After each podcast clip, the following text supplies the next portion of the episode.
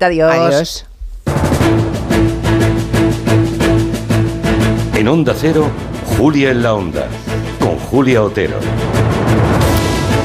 Influencer es uno de esos anglicismos que, bueno, se han ido metiendo lentamente en nuestra vida lingüística y social y comunicativa hasta el punto de vivir una auténtica inflación de influencers. Los hay por todas partes, incluso muchos que no influencian a nadie, pero que se llaman así. Bueno, digamos que en general los influencers son personas que teóricamente mueven voluntades a través de las redes sociales y a golpe de clic. Hasta el momento, parecían no responder a ninguna ley ni a ningún código ético o profesional. Digo hasta ahora, porque la justicia italiana ha sido pionera al sacar un código de conducta para influencers que tengan más de un millón de seguidores. A partir de esa cifra, se les equipara ya a medios de comunicación y tienen las mismas obligaciones, entre ellas, por ejemplo, dejar claro cuando los contenidos son patrocinados, son publicidad. ¿Por qué los italianos se han puesto serios? Pues para evitar otro escándalo como el de Chiara Ferragni, que es en Italia la, la, influencer más importante, que ha sido multada recientemente con un millón de euros porque promocionaba un producto que teóricamente era, tenía fines benéficos y no, era falso. Ahí se estaba haciendo rico alguno. Así que hoy en el tiempo de gabinete vamos a dejar de lado la actualidad política y vamos a reflexionar sobre los influencers y su regulación en nuestro país. ¿Se les aplica aquí alguna normativa o van por libre? Y nos pueden estar contando milongas como Chiara Ferragni a los italianos. ¿Somos conscientes del papel que tienen en la opinión pública? Nos lo preguntaremos con tres gabineteros no sé si son muy influencers, pero en fin, que son Javier Gallego, Carolina Vescanza y Juan Soto Ibars. Desde luego, de vez en cuando son trending topic, al menos alguno de los tres, sí. Todo lo contrario a estos famosos de las redes es nuestra invitada de hoy. Es una mujer con un currículum apabullante, cuyo nombre seguramente no va a sonar a muchos. Es la doctora Eva Nogales. Una eminencia de verdad. Es profesora de biología molecular de la Universidad de Berkeley. Es la primera española, el primer científico español, es española, que ha, ha conseguido el prestigioso premio Shaw. Para que se hagan una idea, es la segunda mujer española que entra, ahí está, en la Academia Nacional de Ciencias de Estados Unidos, porque la otra fue en su momento Margarita Salas. Hoy la entrevistaremos y no se pierda la entrevista, que seguro que vamos a, aprender mucho con ella. No sé si disfrutaron con el cachitos de fin de año. Hoy, si fue que sí, y quieren felicitar a su autor, vuelve Pablo González Batista con su manual de instrucciones. Hoy nos dará consejos para cumplir los propósitos de Año Nuevo. Y si quieren decirle algo a Pablo, ya saben, 638 442 081. Hablando de buenos propósitos, lo de no tirar comida sería uno bien bueno, ¿no? Esta semana el ministro Luis Planas nos contó aquí en Antena que cada español desperdicia 65 kilos de comida cada año. Mientras tenemos a nuestro lado, y a lo mejor no los vemos, pero están ahí, millones de personas que necesitan ir a comedores sociales. Hoy Francisco Polo en el territorio TEC va a contarnos cómo la tecnología puede ayudar a hacer mucho más eficiente la distribución de esos alimentos para los más necesitados. Tendremos también territorio quinótico con David Martos, que repasará estrenos como una serie Entre Tierras que arranca hoy. Ha venido un amigo del alcalde, un agricultor rico de hecho de la Mancha. ¿Y el que ha venido aquí? Está buscando esposa. Hoy ha venido don Carlos a cobrar el alquiler. Me ha dicho que le pagamos lo que le debemos o tendrá que echarnos de la casa. En un ratito hablaremos con uno de sus protagonistas, que es Unax Ugalde. Ahora abrimos la mesa de redacción con Marina Martínez Vicente. Muy buenas. Guillem Zaragoza. ¿Qué tal? Mal. Te oigo de lejos. Espera un momento. A ver. No, ahora sí, a ver ahora. No, no. El cable no. Hola. Ahora sí. Hola. Ese Hola. cable. ¿Por qué desconectáis los micrófonos? ¿Qué, qué os pasa con los micrófonos? Este micrófono no va, No, está va. probando. No va. Ahora ya. ¿No? Oye, ¿No? ¿y si tienes las pruebas? ¿Y si tienes las pruebas antes de empezar? Ay, qué buena idea. También tenemos a Roger de Gracia. No, yo sí que funciono. Era una pausa Sí. dramática. Tenemos a José Luis Gallego, nuestro naturalista de cabecera. Que me parece que me parece que Quitadilla se había enfadado con Guillem y le ha quitado el micro. Sí. Y tenemos a Julio Montes de Maldita Hemeroteca. Buenas. Muy buenas, les recuerdo el WhatsApp de este programa por si quieren contactar con nosotros para cualquiera de los asuntos. 638 442 081.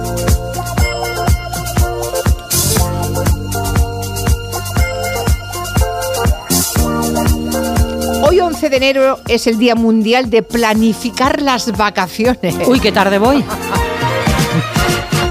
¡Ey!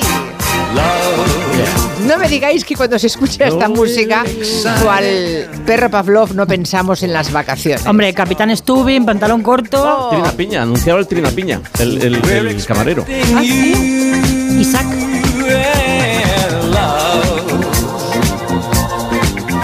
Life's sweetest reward. Let it flow. Ya no hay drena de piña, por cierto, ¿no? No, se acabó ahora solo de patata y de, de chirimoya. The love boat. Love boat. Soon we'll be making another run. The love boat promises something for everyone. Escuchar el Love Boat ahora es como ponerse María Carey en el mes de agosto, ¿eh? Te sienta bien. Yo aquel Sienta año- bien. Aquel año acabé primero de BUP y nos fuimos eh, a Mallorca. que los Bueno, no sé, a, no sé a qué te Mallorca. refieres en aquel, aquel año, porque el crucero de lujo de Love Boat estuvo nueve temporadas en antena, querido Pues de los mío. primeros. Vale. Y va a estar areando Íbamos en la borda. y yo buscando al camarero para que me pusiera un Trina Piña.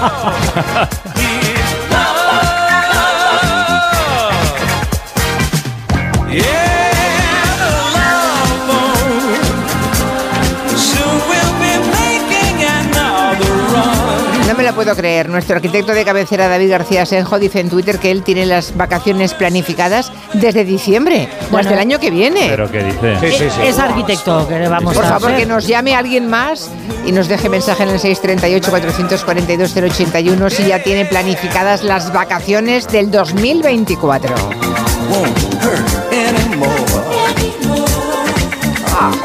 Yo que hago intercambio de casas, ayer recibí una oferta para el verano de 2025. ¿Qué me dices? ¿Ah, tú intercambias tu casa? Sí, sí, sí, Ah, Buena idea. ¿Y de Sí, y dónde, barata. ¿de dónde es la oferta? Perdone. ¿De ¿De dónde? te ha llegado de, esa oferta? de Lucerna, Suiza. Ah, Oye. Tienes que ir fantástica a llevar oferta. pasta, claro. Sí, pero bueno, o no comer.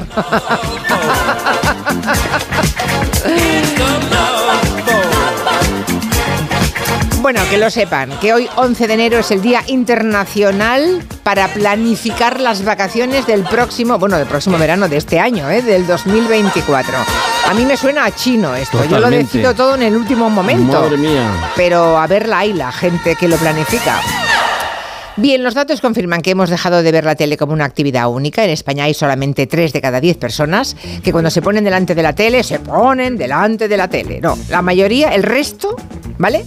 O sea, 7 de cada 10, mientras ven una serie o una peli o lo que sea, hacen otras cosas. En esta mesa, ¿qué sucede? Vamos a ver, yo cuando Uh. veo una peli que me gusta, mm, lo quito todo y me concentro. Sí, yo también. Eh, Por, por lo general también. Si, si es peli, sí. Si es un programa, puedes estar perfectamente hablando por el móvil. Estáis mintiendo todos. No. Ah, no, no, no, no, no, yo digo No, no, la si verdad. te y- gusta mucho, no te pierdes, ¿eh? ¿No, O sea, miras, ¿No miras Twitter en dos horas? Cero. Hombre, pero tranquilamente. Mira, mira, O en 12. ¡Me estás dudando, Julia! ¡Ay, ya! Esos- Esos cimientos. La tengo, la tengo. Bueno, ver, la mayor parte de la gente es como Rouget. ¿eh? Nos lo cuenta José Manuel Eleta, que está adjunto a la dirección de Barlovento Comunicación, que monitorizan nuestros hábitos frente a la tele de forma periódica. Y los porcentajes más recientes, los del último trimestre de 2023, dejan claro el panorama en el salón de casa. que el 61,2% de los espectadores que están viendo la televisión en algún momento están utilizando también su dispositivo móvil. Que si lo llevamos a otros dispositivos como tablet baja el 16% o si lo llevamos al ordenador es del 18%. También se pueden desplegar todos los dispositivos que tengamos ¿eh? y usarlos a la vez, como una especie de Nacho Cano del, del entretenimiento. Bueno, el fenómeno va a más, porque hace justo un año ese porcentaje era de 56,6, 5 puntos menos. Hay gente que asegura, Eulalia Eulalia Rosa es una de ellas, que puede ver una película mirando el móvil, que eso lo puede hacer todo el mundo, o sea, pero y enterarse de todo. Hemos hecho una encuesta porque yo no me creo esto y hay gente que como ella pues lo lleva a gala, pues sí, ¿qué pasa? Yo hago de todo y de todo me entero. Otros reconocen su incapacidad para enterarse de dos o tres estímulos audiovisuales a la vez y, y captarlos y algunos mm, no sé si son capaces pero no quieren hacerlo. Utilizo el móvil todo el rato mientras veo la televisión. No solamente para responder a los WhatsApp, también es que hago juegos. Puedo jugar al Sudoku toda la película mientras estoy viendo la película, jugarme una partida entera o varias y no perder atención. Mi hijo Eso- Claudio vive con doble pantalla. Su madre consulta la pantalla de vez en cuando. Y yo, que debo ser un personaje del siglo XIX, pues me quedo fascinado con la pantalla grande, la de la televisión. No todo el rato, pero sí con el teléfono en la mano y si me escriben lo veo, contesto, miro una cosa. Pero si la peli o la serie me gusta, no, lo dejo aparte porque me gusta ver todas las imágenes y todo. De hecho, hay veces que estoy con mis amigos, estamos viendo una película y de repente uno dice, ¿qué ha pasado? O, ¿ese quién es? Y es como, pero si ha salido ya cinco veces, pero como están con el teléfono, Sí. no se enteran bien. Es que qué irritante es estar con Sí. gente que dice, pero ese, eh, pero ¿cómo que quién es? Es el protagonista. O sea, mm, porque ven la tele eh, como quien oye una radionovela. Vamos a ver, la, que las películas tienen una parte visual que es tan importante como el audio. Bueno, echado este sermón, digo que yo que sé, que hay concursos de la tele o algunas cosas que se pueden ver mientras chateas en varios grupos o, o viendo vídeos de TikTok. O, Claro, eso suma, eso suma, porque es divertido, porque compartes con gente, ¿no? Pero, pero lo que veo todo es tecnológico aquí. O sea, aquí no cuenta, por ejemplo, estar preparando la comida del día siguiente. O sea, tú puedes poner en la tele, ver un programa, una película, una serie, pero tener las lentejas al fuego, Mm. ¿sabes? O el Eso cocido. sí. Entonces te levantas, vas y vienes y, mm, bueno, das la vuelta, añades no sé qué ingrediente, vuelves, bajas el fuego. Pero eso no se compra. Yo Eso- lo, yo lo compro todo eso. A ver, yo Eso se puedo, hace. Ah, se yo puedo hacer eso, pero con un programa que no requiera seguir cada mm, instante de lo que está sucediendo. Es decir, no puedo hacerlo con una peli de intriga. Lo de no me pelis, puedo sí. perder el asesinato, porque entonces me lo he perdido todo. Pero sí puedo ver a lo mejor las noticias o un concursillo. Y si vais, a- si vais al cine, encendéis el móvil en algún momento. No, no, jamás. Es Jamás. más, chistamos eh, a los Qué que de vez en cuando también. miran un poquito el, el- el WhatsApp o el móvil, porque aunque no Anda. hablen, la luz de la pantalla molesta infinito. Bueno, pero habéis aprovechado para ir al baño y mirar el Twitter. No. Anda que no. Aquí tengo una oyente que dice, cada tarde yo estoy con el ordenador navegando, escuchando Gelo y con la televisión en silencio por si me interesa algo. ¿Qué os parece? Bueno, que la televisión está en silencio, con lo cual no está concentrándose Podría en lo que pagar, sucede. podría pagar la televisión Y que, perfectamente. claro, puede prescindir de ella y que la radio permite hacer más cosas a la vez, eso sí. A mí no me parece que sea muy saludable mentalmente. No, al final no, lo pagas con, con sueños raros, no dormir profundo, no perder Eh, capacidad de concentración Es en muy general. malo, todo esto es muy malo. Bueno, por aquí hay oyentes que ya están hablando de las eh, mm, vacaciones planificadas. Dice August que desde el Black Friday ya las tiene planificadas. Otros oyentes que dicen que tienen la de este año y las navidades también del próximo planificadas. O sea que hay mucha gente que se pone las pilas. ¿eh? Es envidio. Mm, seguimos preguntando por eso, vacaciones planificadas, pero también qué hacen ustedes cuando se sientan en el sofá a ver la tele, sea película, sea serie. ¿Dejan el móvil en una cesta para verla en familia y no distraerse? ¿O tienen siempre en la mano el dispositivo móvil para ir interactuando, ir leyendo además? Cuéntenos.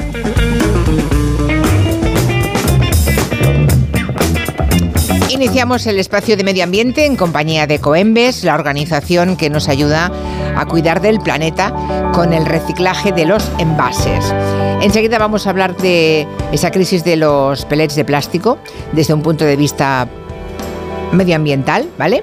Y atendiendo la verdadera causa del programa y del problema y la enseñanza que nos deja, ¿no? Pero antes nos quiere hablar, bueno, luego Gallego va a dar unos datos de contenedores que se pierden en los océanos y los mares, que se van a quedar ustedes perplejos de la mierda que se cae al mar, no, no ya solamente lo que ensuciamos y luego acaba en el mar, sino contenedores de barcos que se caen. Así es. Vale, luego lo vemos, pero ahora quiere empezar como siempre con un sonido de la naturaleza. Un sonido de un, de un ave que todavía no habíamos traído. Es que es increíble cómo se me pasan a mí algunas especies.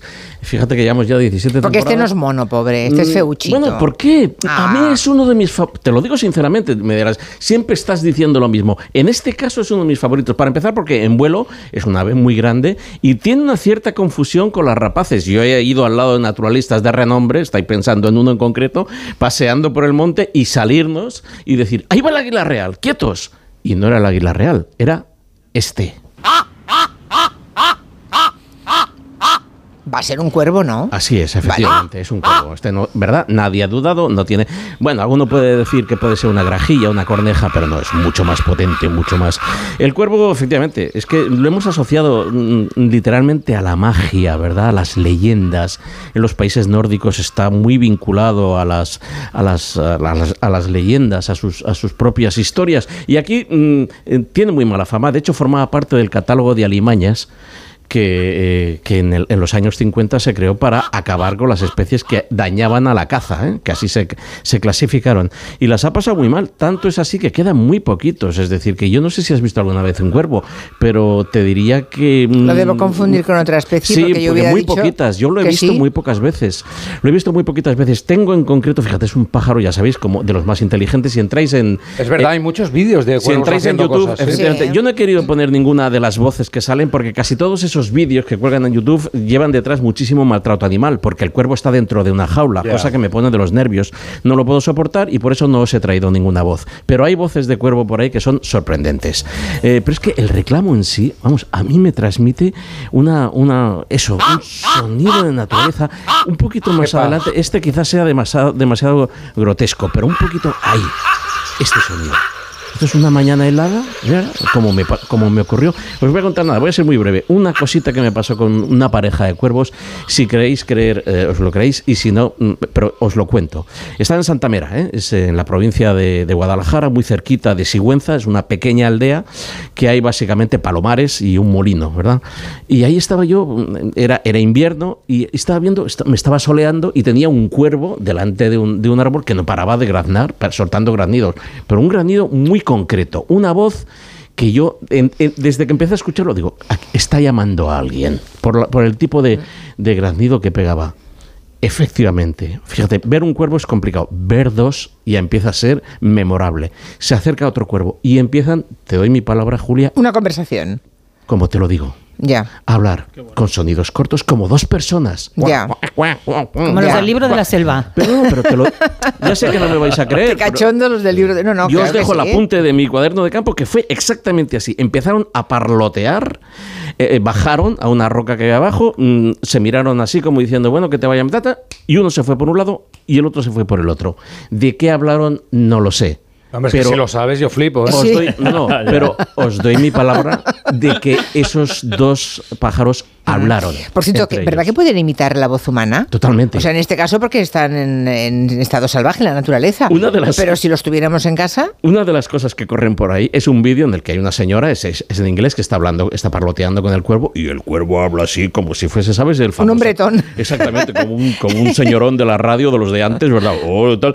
Y digo, madre mía, qué capacidad, pero imitan cámaras de fotos, sonidos de puertas, sirenas de barco, imitan, Qué em- bueno. imitan lo que quieren, porque tienen un componente de, de- vamos a llamarle intelecto, aunque no es exacto así, para eh, grabar sonidos y convertirlos. yo he visto imágenes, por ejemplo, de un cuervo, de un cuervo en libertad, o sea que en este caso no había jaula, porque está en un patio exterior.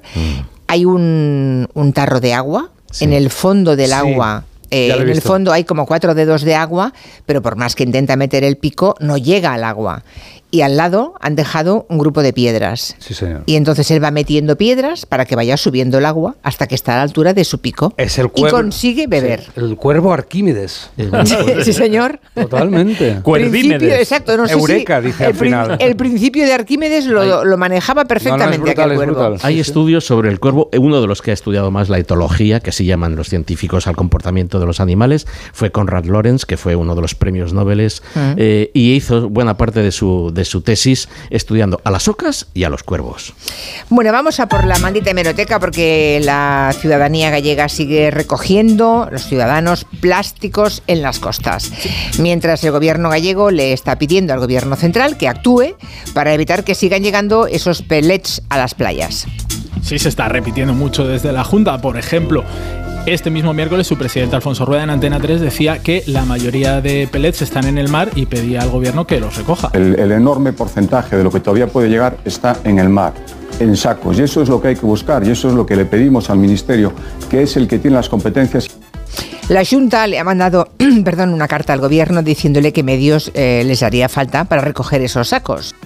Sí, según el diario.es, la Junta ha pedido un submarino, siete lanchas, cuatro barcos, un avión y dos helicópteros para recoger ese material en alta mar. Es curioso, hasta hace como una semana no era nada. Y ahora un submarino, siete lanchas, cuatro barcos, un avión y dos helicópteros. En fin. ¿Y qué ha respondido el gobierno? La vicepresidenta tercera y ministra de Transición Ecológica, Teresa Rivera, eh, decía en Radio Nacional que es prácticamente imposible recoger esos pellets en el mar a estas alturas, uf, que ya han hecho reconocimientos aéreos en la zona. Salvamento Marítimo ha hecho ya unos cuantos vuelos de reconocimiento, sigue las imágenes por satélite y no son, no son visibles. La verdad es que es algo que a uno se, tropiece con esos eh, sacos en alta mar es prácticamente imposible. La cosa es que el gobierno autonómico ahora dice que el gobierno eh, que tiene que recoger el gobierno central los microplásticos en alta mar. Eso lo dicen ahora, no siempre ha sido así, ¿no? Claro, Julia, la cosa es que el 4 de enero el consejero del mar, Alfonso Villares, escribía una carta a los ayuntamientos donde decía específicamente que debido a sus características no resulta posible la retirada de este residuo en el mar, ya que no se encuentra en la superficie, y decía que estas labores deben ser acometidas una vez que alcance en la costa. Esto es un entrecomillado, Julia, literal de la carta de cuando decían pues que no se podía recoger en el mar. O sea que la misma Junta de Galicia que decía el día 4 de enero que no era posible retirar los pellets del mar, ahora activa eh, nivel 2 de alerta, que es lo que se le estaba pidiendo, para que el gobierno haga eso, retirarlos en el mar, ¿no?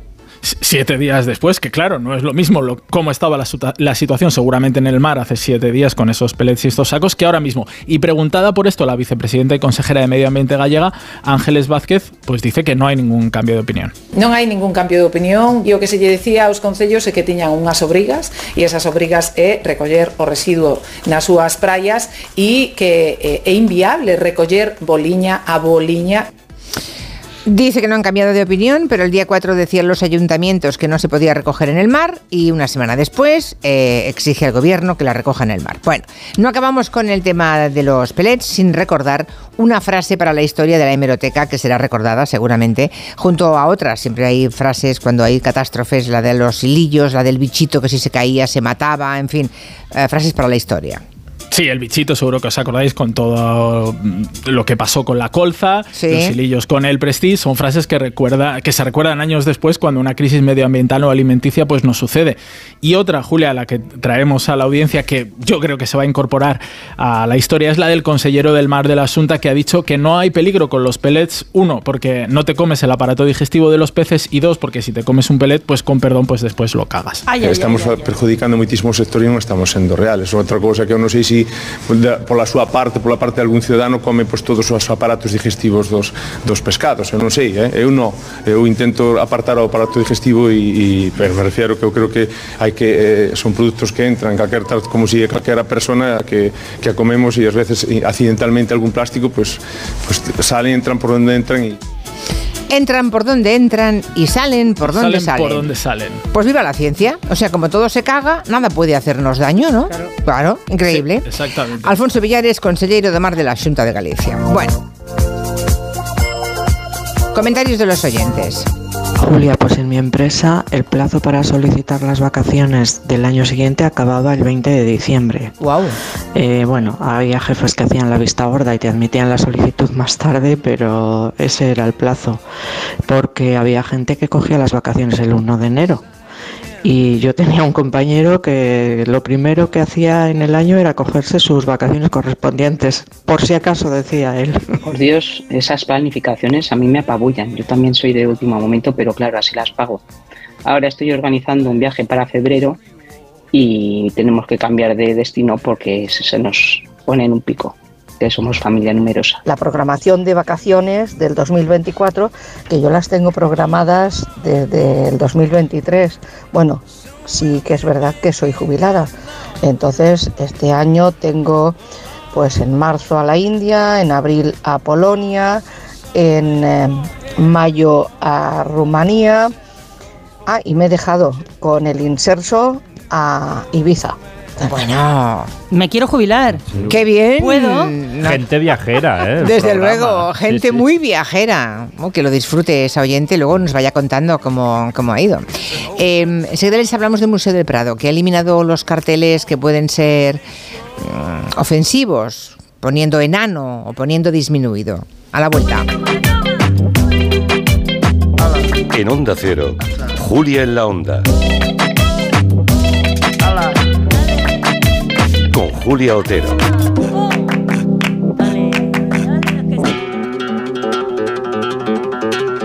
¿Te lo digo o te lo cuento? Te lo digo. No me dejas escoger el taller que yo quiera. Te lo cuento. Yo me voy a la mutua. Vente a la Mutua y además de elegir el taller que quieras, te bajamos el precio de tus seguros, sea cual sea. Llama al 91 555 5555. Te lo digo o te lo cuento. Vente a la mutua. Condiciones en Mutua.es. Oye, Alberto, ¿tú tienes alarma? Sí, la de Securitas Direct. ¿Y qué tal? Es que estamos pensando en ponernos una. En mi bloque la está poniendo todo el mundo. Y me preocupa que si vuelven a robar, entren en mi casa. Ni te lo pienses. Por lo que cuesta, merece la pena vivir tranquilo. Protege tu hogar frente a robos y ocupaciones con la alarma de Securitas Direct. Llama ahora al 900-272-272. Más que 60 consigue un sexy 60% de descuento en tus nuevas gafas. Infórmate en soloptical.com. Soloptical, solo grandes ópticas.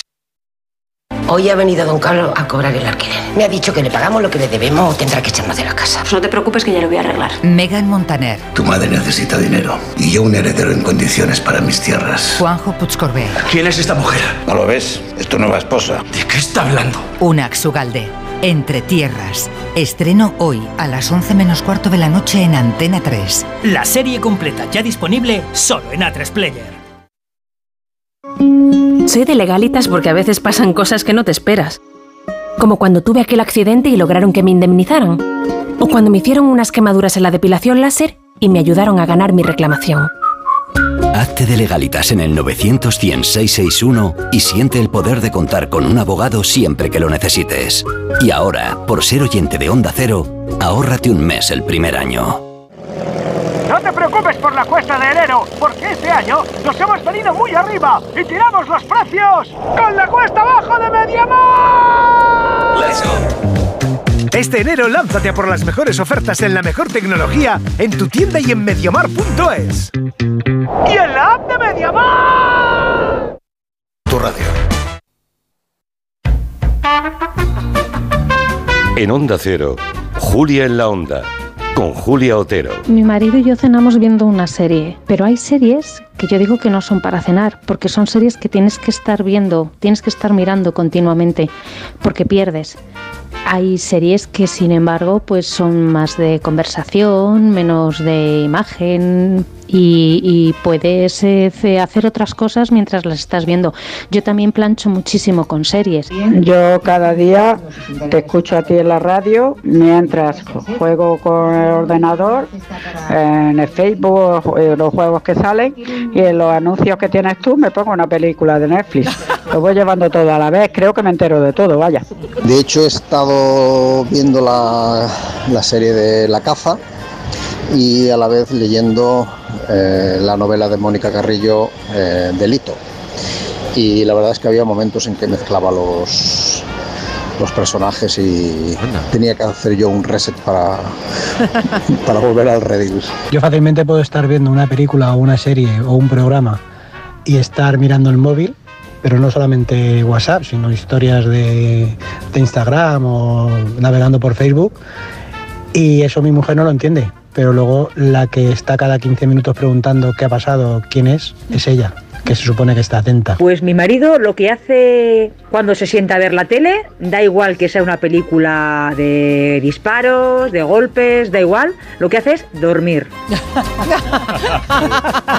Ay, ha sonado un pelín a reproche. ¿eh? Ay, Dios mío. Anda. Bueno, eso ocurre en muchas casas. Vale, un beso desde aquí a Mónica Carrillo, sí, que a veces Gran nos libro. escucha. Sí, Sí, muy bien, nos escucha muy a menudo y a lo mejor está ahora, Muy pues bien, esto, ya que la ha mencionado una- un oyente que la está leyendo. Ahora novela y peli hispanota, ¿eh? O Sí, sea, a sí, la sí, vez. sí, Y, va- y vamos a lo del Museo del Prado, ¿verdad? Que ha eliminado unos carteles, carteles y archivos en los que había el término enano o disminuido. Ha cambiado esas palabras. Se adelanta a esa aprobación que se hizo de la reforma del artículo 49 de la Constitución que pactaron Sánchez y Feijóo. Es lo único que han sido capaces de pactar Pedro Sánchez y Alberto Núñez Feijóo. Pues sí, pactaron y se va a aprobar el 16, entre el 16 y el 18 de enero, pero el Prado ya se avanza y ha revisado casi 27.000 fichas de cuadros en su web y unas 1.800 carteras de piezas expuestas para eliminar términos como, decías, enano o disminuido y, y otros términos. ¿eh? Por ejemplo, dos ejemplos. En el cuadro El Príncipe Don Carlos de Alonso Sánchez Coello, en el texto de la cartela donde decía para encubrir la deformación de su espalda, ahora simplemente pone para encubrir su espalda. En este caso se ha eliminado una referencia a un aspecto físico. Otro ejemplo, por ejemplo, en el cuadro Brígida del Río, la barbuda de Peñaranda, de Juan Sánchez Cotán, donde decía obras que dejan constan- constancia del interés para científico y morboso por lo anormal o desviado de la naturaleza, ya se lee obras que dejan constan- constancia del interés para científico de su naturaleza. Vale. Vale, estamos cambiando palabras ah, y conceptos. Carlos Cuaguaceda, lo diré bien, director de comunicación del Prado. Chaguaceda. No, Chaguaceda. Pues lo, tenía- Chaguaceda. lo tenían mal escrito. Chaguaceda. Chaguaceda. Nos cuenta que la idea de los museos y del Prado es que sean punta de lanza en temas de ejemplaridad social. decisión que ha llevado meses y el trabajo de muchas personas, porque hay que revisar miles de textos, eh, se corresponde con lo que entendemos en el Museo del Prado, que es el deber de ejemplaridad de la cultura, que si la sociedad entiende que hay que modificar los términos con los que nos referimos a otras personas, eso tiene que también reflejarse en el mundo del arte. La cultura debe ser ejemplar y el Museo del Prado y los museos en general estoy seguro de que lo, lo estamos intentando. Vale, eh, al escribir ahora sí ahora, escribes enano, por ejemplo, buscando en el eh, buscador del Museo del Prado. Todavía aparecen 61 resultados eh, de cuadros Claro. colgados en sus salas o guardados en sus almacenes, pero en algunos casos se trata del título de la obra. Claro. ¿El título lo vas a cambiar? No, no, no se puede ¿O no cambiar. lo vas a No, cambiar? claro. Nos lo cuenta Carlos Cha- Chaguaceda, jolín. No se han modificado títulos de obras, hay alguna eh, poco conocida que, se, llama- que lleva el título de Retrato de un enano, por ejemplo, pero porque fue concebida así, figura así en todos los catálogos y la persona es anónima, con lo cual modificar ese título nos significaría cortar la, la trayectoria de, de esa obra y perderle el rastro. Hay también otras preguntas como si no hubiera una ley o un cambio en la Constitución a la vista, ¿se pondrían las pilas los museos? Claro, efectivamente. De hecho, mm, fíjate, eh, respecto a los nombres, yo no sé cuál es la traducción exacta de Menina, pero creo que va a ir por ahí. Es decir, que si nos, si nos Imagínate. estupendos, eh, tendría que saltar ese nombre también, ¿verdad? Y luego está el exceso de celo, ¿no? También de cambiar Sí. cosas a- avanzándose demasiado, Sí, ¿no? sí, es un territorio fronterizo, ¿eh? Entre la razón, porque la tienen, le asiste a, existe a ambos. Asiste Todo a lo que sea una revisión desde el día de hoy de las Sin cosas podrá cambiarse el nombre, pero Exacto. si el cuadro se llama no sé quién Claro, y el claro, enano, claro. pues Sí, así sí. tendrá que quedarse, claro. Dice por aquí un oyente que si es la obra Delito, es de Carmen Chaparro, no es de Mónica Carrillo. Eh, ¿Dijo Delito el oyente? Ha dicho delito, no le. Sí. ¿Ha dicho Delito? Entonces es de Carmen Chaparro. Carmen Chaparro. Bueno, nos hemos sí, ido. yo he- no sé, no, no sé qué nombre es el que ha dado, pero está claro que sí es Delito es de Carmen Chaparro, también compañera nuestra. No, Claro, no es de sí, nuestro grupo, sí, pero es igual, Claro, nos faltaría. claro. Y Sí. Mónica Carrillo tiene otras muchas novelas, ¿no? Sí, sí, sí, sí. Pero bueno, recuerdos a las dos, ya está. A Karma Eso es. Bueno, vamos a por el tema de los plásticos. Sí. Porque esa llegada de millones de pellets a las costas gallegas, cantábricas eh, y cántabras y asturianas ha dado lugar a tres tipos de contaminación. Hay la contaminación medioambiental, que es la que nos interesa. También hay contaminación política y mediática. Pero bueno, vamos a lo que vamos, ya que Sí. estamos en medio ambiente. ¿Qué nos quieres contar de Yo so- me voy a ceñir, pellets? gracias a Dios, solamente sé de medio ambiente, si es que algo sé. Eh, y por lo tanto, no tengo criterio respecto a todo lo que rodea al hecho en sí. Pero yo lo que quiero es que los oyentes entiendan qué ha pasado, cómo ha sucedido y qué, y qué, ¿Qué ha pasado? y qué representa. Lo que ha pasado es que el día 8 de diciembre, efectivamente, un barco que estaba circunnavegando desde Algeciras hacia Rotterdam, cargado con miles de contenedores, porque es un barco de 300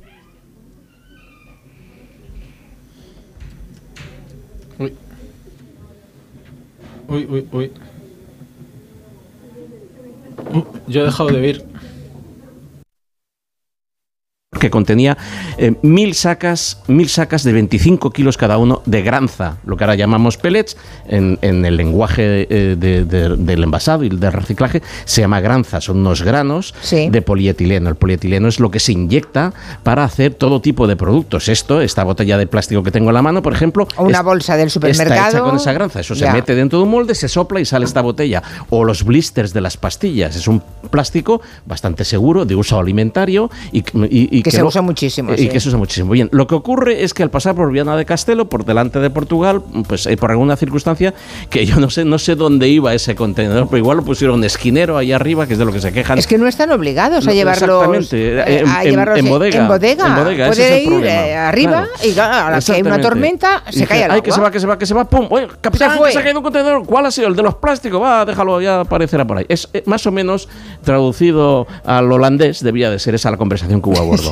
En todo caso, lo que sí que ocurrió es que ah, el día 13, cinco días después de que ese hecho aconteciera en el mar, que no es el primero, y luego os, os contaré la cantidad de contenedores, como señalabas antes, el día 13 empiezan a aparecer esas bolitas por una, una cosa que, que es la misma que ocurrió con el Prestige, que es hay una corriente al norte de Portugal que de alguna manera arrastra lo que, lo que hay en el mar y nos lo trae a nosotros. Qué graciosa, ¿verdad? Esa corriente nos lo trae a Galicia. La madre que la parió, sí. Exactamente, esa es la Vale. frase. Eh, y empezó a llegar en, el- en las, en la ría de Noa, en las rías eh, baixas, empezaron a llegar esos, esas granzas. Un ciudadano que estaba eh, por allí, pues empezó a llamar, al- empezaron a llamar varios ciudadanos al 112, que es un servicio de la Junta de Galicia, por eso yo no entiendo cómo la Junta de Galicia dice que no fue informada. La primera llamada es a la Junta de Galicia el día 13, al 112, y, eh, y el uno, y, y- y informa de que ha llegado esa, esa granza, ¿verdad?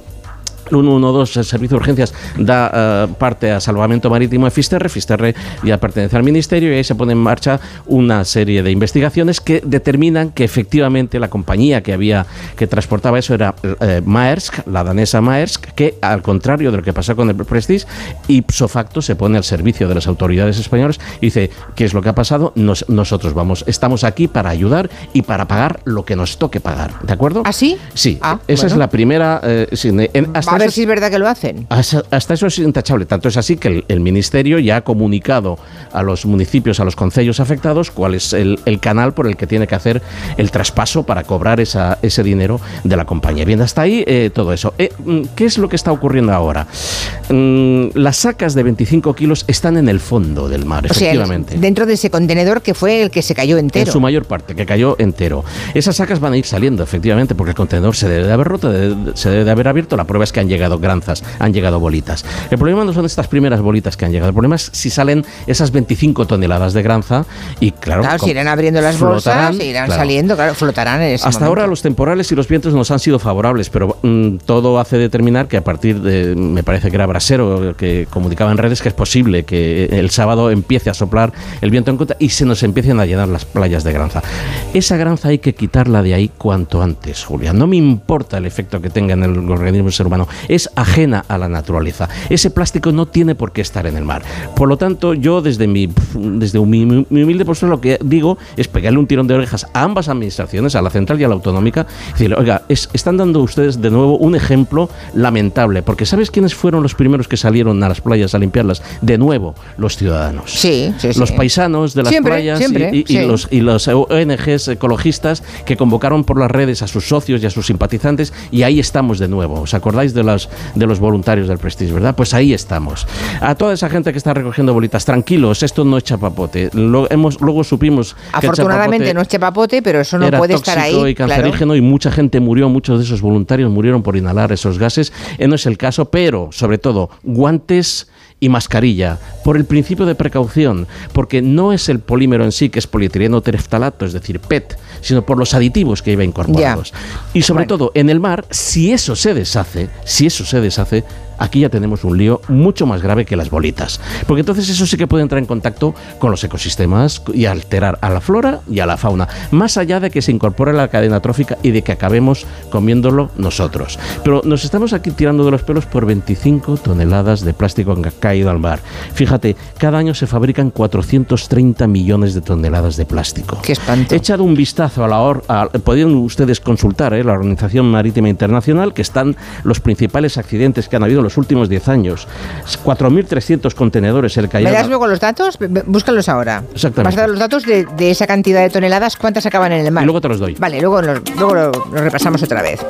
Los vecinos de Huelves, en Cuenca, vuelven a tener un ultramarinos después de pasarse más de 40 años sin poder hacer ninguna compra en el pueblo. Así que Era está de tremendo, enhorabuena. tremendo. Y todo esto ha sido gracias a una de sus vecinas. Esta es la historia de Patricia Jiménez, más conocida como La Patri. Música nostálgica un poquito. Madre mía. La hija pródiga de Huelves. Tras pasarse varios años fuera del pueblo, esta joven ha regresado a su hogar y ha abierto este ultramarinos que se llama Las Cuatro Esquinas. ¿Le Hasta dijeron ahora- Huelves o no Huelves? ¡Eh! Nada hecho. ¿Vuelves o te vas? Yo me voy. Otero Zaragoza, Ah. combate en el ring, Otero Ah, no, Zaragoza. Estamos ahí, estamos ahí. Hasta ahora, los 100 habitantes de Huelves dependían de un camión que les llevaba la compra una vez a la semana, o de un coche particular para ir a Tanancón y a otros pueblos de alrededor. Pues la gente en su día a día estaban trasladándose al pueblo de referencia de la zona, que está a 12 kilómetros, en sus propios coches, y luego los que no conducen y que son más mayores, lo que hacen es que se abastecen con los camiones tienda que suelen venir una vez a la semana.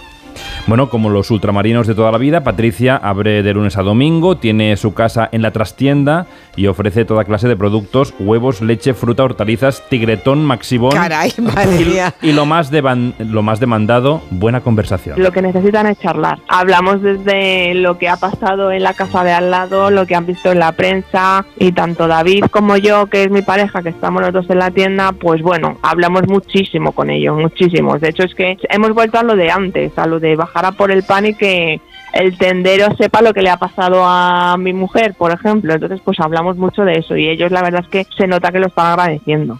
Por cierto, que Patricia reivindica el nombre de ultramarinos ¿Ah, y, no, y no otros como super, porque ultramarinos es una palabra que tra- transmite tranquilidad. Yo me identifico más como un ultramarinos de los de antes. Estamos viviendo en los últimos años en los pueblos de aquí de alrededor un retorno, sobre todo de gente joven, que viene huyendo del estrés de las ciudades y que agradece este tipo de, de servicios. Por ejemplo, a día de hoy tengo gente que prefieren venir a comprarnos algo a la tienda que desplazarse al gran, a la gran superficie del pueblo de al lado, solamente por evitar ese estrés. Yo creo que se está volviendo a invertir en la calidad de vida del día a día. Ojalá. Pues que viene, ojalá le vaya muy bien a, a Patricia. Mm, bueno, eh, lo que pasa es que ultramarino se llama así Qué porque eran bueno. productos que venían de Claro. ultramar. Claro. Y- Bueno, y- y o sea, que tiene un sentido, tiene un Un sentido origen, histórico. sí. A mí me gusta mucho colmado. El colmado A mí me también. A mí ultramarino me gusta, ¿eh? terror en el supermercado, horror, Horror en los en ultramarinos. ultramarino. Sí. Sí, pero vamos, que lo de colmado quizá también Sí. engloba, ¿no? Tiene el mismo, la misma capacidad semántica. También me lo decía off the record, ¿eh? pero ultramarinos es como no- nos lleva a- Ultramarinos. a otros tiempos. Está muy bien. Bueno, eh, vamos a, a la maldita hemeroteca de nuevo, porque ya saben que ayer el gobierno eh, consiguió salvar dos de los tres decretos que tenía que convalidar para que no decayesen. Se convalidó el decreto ómnibus de reformas de justicia y de medidas anticrisis. Ya sabéis que además venía eh, junto con el dinero que nos puede llegar de Europa, esos 10.000 millones, aunque este necesitó una segunda votación, pero el tercero, el relativo al subsidio de desempleo, pues cayó por el no de Podemos y el Partido Popular y el resto. Podemos, Vox y el PP. La clave eh, es que Junts en ese decreto no votó. Sí, hubo mucho desconcierto porque al principio parecía que Junts iba a votar en contra, al final Junts no votó, al final supimos que fue porque había acuerdo, había acuerdo con el gobierno y con un pacto para no votar, un pacto que incluye cosas como publicar balanzas fiscales, que son las diferencias de gastos e ingresos que publica Hacienda sobre las comunidades autónomas, que el aceite, no, el aceite de oliva no tuviera IVA, una reforma de la ley de enjuiciamiento criminal y de transferir, ojo, las competencias de migraciones, inmigración a la Generalitat. Transferir competencias de la inmigración a la Generalitat. Quizá esa es la medida más polémica. Sí, polémica en muchos ámbitos, Julia. En un ámbito interno catalán también, porque dicen desde Junts que el traspaso de las competencias, uno, no se ha negociado con Esquerra y dos, que es que además lo quieren seguir sin negociar con Esquerra, cuando es Esquerra la que gobierna Cataluña. Ellos dicen que se tiene que negociar con ellos. Claro, es que para negociar traspaso de competencias, quien debe negociar es el gobierno de la Generalitat y Junts no está en el gobierno de la Generalitat. Sí, Junts además dice que en el traspaso se incluirán los permisos de residencia, la expedición de documentos y los flujos migratorios. A última hora, Julia, incluso hablan de que la Generalitat tuviera la potestad de expulsar a inmigrantes multireincidentes, lo que es una cosa bastante heavy en cuanto a competencias. Su portavoz, Jordi Turul, en eh, Cataluña Radio, dice que la Generalitat tiene que poner las condiciones para decidir si se expulsa o no esto decimos a los inmigrantes multireincidentes. Hem de mirar en quines condicions nosaltres a, a persones se'ls eh, se'ls eh, se'ls pot eh, fer fora si se les puede expulsar. En fin, dudas también porque a Jun se le acusa de estar radicalizándose en su discurso contra la eh, migración. Sí, Julia, seguro que os acordáis cuando, eh, por ejemplo, Junts apoyó a los alcaldes que pedían justo esto, expulsar a migrantes eh. Un partido, recordemos, Junts, eh, que aparte de Puigdemont ahora tuvo como presidente de la Generalitat a Torra, del que Sánchez pensaba esto. La xenofobia, el racismo no había eh, recogido ese malestar y no se había materializado en una representación política en nuestro país. Bueno, ya la tenemos. El señor Torra no es más ni menos. ¿Qué qué? Que en Le Pen español. Que Le Pen español, pero es que ese fragmento no está, no está en la grabación. Así que, pero era, era, digamos, la gracia que tenía el corte era cuando Sánchez decía que Torra era Le Pen español. Bueno, seguro que los eh, oyentes se acuerdan porque fue muy sonado aquello. Pues ahora resulta que con ese partido de derechas es con quien se va a negociar sobre migración, así que estaremos muy atentos. Rocío Sainz, la cantante que tuvo que cubrirse los pechos en las fiestas del orgullo de Murcia, va a presentar una denuncia contra la policía, contra el policía, el caballero que la obligó. Sí, ¿eh? como en un estamos exceso de celo. siguiendo el caso desde el comienzo, pues contamos eh, la última nueva, que es que la Fiscalía ha archivado la investigación porque no ve delito de odio ni coacciones. Recordemos que le dijo el policía o te pones la camiseta o te vas esposada y que la policía de Murcia pidió disculpas eh, porque hizo una investigación y al cabo de tres días llegaron a la conclusión de que había actuado por su cuenta. Bueno, aún así, el caso llegó a, manos de la Fiscalía, que ahora eh, ha considerado que no hay mm, delito de odio ni de coacciones, pero los abogados de Rocío van a seguir adelante. Rocío dice que está muy cansada de todo esto, que la Fiscalía no interrogaron a nadie de la banda, que solo interrogaron a la organizadora, que el coste personal está siendo muy elevado para ella, pero que aún así seguirán adelante, intentarán que sea un juez el que resuelva si el agente cometió un delito de odio, de desórdenes públicos y de coacciones o no lo hizo. Delitos contra el medio ambiente. Estaba Gallego dando cifras de cuántas toneladas de plástico se producen al año. De esas toneladas, que son una barbaridad, 430 millones de toneladas cada año de plástico, Así es. Muchas viajan en barco. Muchas viajan en barco. Recorren miles de kilómetros de punta a punta del planeta. Y el medio de transporte eh, generalizado es el transporte marítimo, es el más barato y el que para las compañías es el más rentable.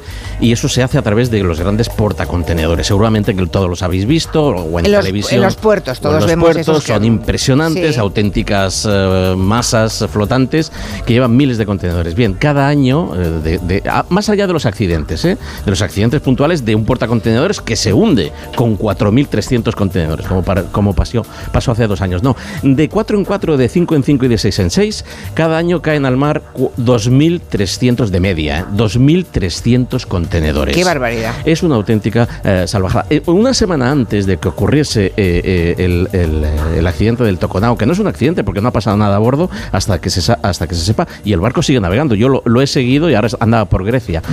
Una semana antes de lo del Toconao, la misma compañía naviera, Maersk, perdió 47 seis contenedores en el Mar del Norte en una tormenta que llegaron a las playas eh, de Dinamarca. En el caso del Toconao, eh, eh, uno era de plástico, el otro lleva salsa de tomate, neumáticos y zapatos. Son los otros tres contenedores. En el caso del Mar del Norte eran neveras, microondas y, jeringuillas. Las playas han que quedado estarán al fondo del mar. ¿eh? el que se rompió casi siempre suele ser el de las jeringuillas. Están, se ven las imágenes de las playas en, en, Dinamarca llenas de jeringuillas. Lo y microondas. Yo recuerdo alguna imagen Así es. de, una, de un microondas en una caja en una playa. Así es, Perdona, eso es calentamiento global, ¿no? Lo que- Pero rápido, muy rápido, ¿no? Lo que piden los ecologistas, lo que piden los ecologistas es que el plástico sea, sea catalogado como mercancía peligrosa Claro. y que por lo tanto navegue dentro de los eh, de la bodega de los buques. No se trata de prohibir el transporte de plásticos. Nadie está hablando de utopías ni de frenar el- la fabricación de, pla- de- de plástico. Vamos a ver, aquí la gente somos bastante más sensata de lo que se nos señala, ¿verdad? Los ecologistas. Bastaría con que se aplicara lo que a otras sustancias que se consideran peligrosas. Así es, y es que el reglamento que rige el transporte marítimo de la OIM es del año 1978. Del año 78 hasta ahora las cosas han cambiado muchísimo. Hay que recomponer ese reglamento y que el plástico, que ya sabemos que se ha convertido en un, en un producto, sobre todo el de usar y tirar, muy peligroso. ¿Y por qué no lo hacen? El de usar y Cambiar tirar. el reglamento. Fíjate, aquí hay Es igual, mucho- no lo quiero saber, gracias. No, no, no, no. ¿Será por interés? No, si queremos, si queremos Sí, saber. pero- si queremos Solo te saberlo. invito a que entréis, si tenéis tiempo, en la página web de esta empresa, Maersk, que es la gran transportadora de contenedores. Y veréis que hay muchos países que no, que no tienen el PIB que tiene esta empresa. Cuando digo muchos, digo muchísimos. O sea, es una mega empresa. Luego, a su pregunta, la respuesta es... Ahí está. Así es. Busque usted el dinero, busque el rastro del Y dinero. entonces, venga. Hasta aquí el tiempo con los amigos de Ecoembes. Estás en casa y te llega el paquete que tanto estabas esperando. Después reciclas la caja de cartón en el contenedor azul para que se convierta en el libro que alguien lee mientras recoge el paquete que tanto estaba esperando. En la economía circular, recicla siempre el papel y el cartón en el contenedor azul para que el mundo no deje de girar. Ecoembes. Reduce, reutiliza, recicla. Estamos en los dos últimos minutos de programa. Tenemos, eh, volviendo al tema de los decretos, tres de tres ayer se intentaron convalidar, solamente lo consiguió Pedro Sánchez con dos de ellos, pero ha recibido muchas críticas por el sistema que utilizó, el del decreto ley. Montes. Pues bueno, Julia, se le lleva mucho, mucho tiempo acusando a de esto a Pedro Sánchez. Sabemos que todos los gobiernos pues echan manos para aprobar cosas de manera rápida sin negociar con los partidos. No debería ser porque debería ser una excepcionalidad y en casos eh, de urgencia. En este caso, Sánchez supera ya los 140 decretos leyes en seis años. Es el presidente de la democracia que más eh, los ha usado. Por ejemplo, le sigue Felipe González con 129, pero que los aprobó en 13 años. Claro, hay que sacar maldita hemeroteca al respecto. Claro, porque cuando gobernaba Rajoy, Sánchez le echaba en cara que menospreciara así al Parlamento. Rajoy ha menospreciado al Parlamento, a sus procedimientos y a sus normas. Les daré una cifra, un 34% de sus decisiones legislativas se han hecho por decreto ley, más que ningún otro gobierno en la democracia. Y Pedro Sánchez proponía entonces soluciones para este abuso de los decretos ley. Sí, decía Pedro Sánchez que había que poner al Parlamento en el centro y limitar su uso, el uso de los decretos ley. Me propongo dar al Parlamento la centralidad que merece. Limitar, como propone el diario El Mundo, el uso del decreto ley a circunstancias indicadas O sea que de querer limitar los decretos ley a seguir usándolos para temas que no son ni excepcionales ni urgentes. En fin, un- una maldita hemeroteca de libro en este caso para el presidente del gobierno. Me queda un minutito. La NASA está preparando una misión a la Luna para mandar cenizas humanas. Ojo, aunque la primera parte del proyecto ha sido un fracaso, ¿no? Sí, te lo cuento muy rapidito. Eran dos naves. La primera salió el lunes y fue un fracaso absoluto porque se rompió el depósito de combustible y los paneles solares no se mm, extendieron correctamente. Total, a la basura. Vaya. La segunda nave saldrá dentro de unos meses y lleva cenizas humanas. Cenizas de... A ver, ¿de quién? De 300 personas. A ver, Jen Roddenberry, creador de Star Trek, su mujer Majel Barrett, las de Michael Nichols, que era la teniente jura de la serie, James Doohan, que interpretó al ingeniero Scott, no conozco a nadie. Douglas Trumbull, responsable. Hombre, el Trumbull, claro. Hombre, por favor, ¿hay alguien, más, recuerdo- cono- ¿hay alguien Odise- más conocido? Mi padre, ¿la puedo enviar a mi padre? George Washington, Vale. Kennedy, Ah, Vale. bueno, bueno. Reagan, Vale. Eisenhower. Y el Fari, la ceniza del Fari es lo que habría que llevar allí. Cenizas de 300 personas. Sí. ¿Qué interés No está tiene mal. que te envíen las cenizas a la luna? Es que- no, no. Buena noticia. Una cosa muy rarita. Noticias de las 4 3 en Canarias y luego seguimos. Con las cuatro en Canarias. Este jueves, segunda semifinal de la Supercopa de España en Radio Estadio. El defensor del título contra un debutante en la competición.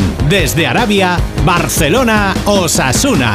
Dos equipos dispuestos a utilizar este torneo como trampolín para cambiar su trayectoria en esta temporada. Este jueves, desde las 8 menos 20 de la tarde, vive la antesala del primer título del año en Radio Estadio. Con Edu García. Te mereces esta radio. Onda Cero, tu radio. Julia en la onda. Si sientes que todo te va sobre ruedas y no quieres que ningún bache en el camino lo estropee, el seguro de coche de línea directa está hecho para ti. Además de ahorrarte una pasta, nunca te quedarás tirado, porque tienes coche de sustitución también en caso de avería. Cámbiate ahora y te bajamos el precio de tu seguro de coche sí o sí. Ven directo a lineadirecta.com o llama al 917-700-700. El valor de ser directo. Consulta condiciones. La cesta de la compra y la hipoteca no paran de subir, y la bola de créditos y tarjetas te ahoga. Y además, hay que vivir. Y buscas una tarjeta de la que tirar. Pero ya no te quedan. No duermes. En tan solo un mes podrás recuperar tu vida. Si tienes casa en propiedad, Agencia Negociadora reducirá tus pagos mensuales hasta en un 80%. Respira. Duerme. 900-900-880. 900-900-880. Agencianegociadora.com. Llámanos. Aún podemos ayudarte. En las rebajas de multiópticas lo único que cambia es el precio. Descubre la mayor variedad de gafas con los últimos diseños y la máxima calidad a unos precios aún mejores. Dos gafas Mo graduadas con antirreflejante por 89 euros o dos Mo progresivas de alta tecnología por 189 euros. Solo en multiópticas. Hoy ha venido don Carlos a cobrar el alquiler. Me ha dicho que le pagamos lo que le debemos o tendrá que echarnos de la casa. Pues no te preocupes que ya lo voy a arreglar. Megan Montaner. Tu madre necesita dinero y yo un heredero en condiciones para mis tierras. Juanjo Puigcorbé. ¿Quién es esta mujer? ¿No lo ves? Es tu nueva esposa. ¿De qué está hablando? Unax Ugalde. Entre tierras. Estreno hoy a las 11 menos cuarto de la noche en Antena 3. La serie completa ya disponible solo en A3 Player. Onda Cero.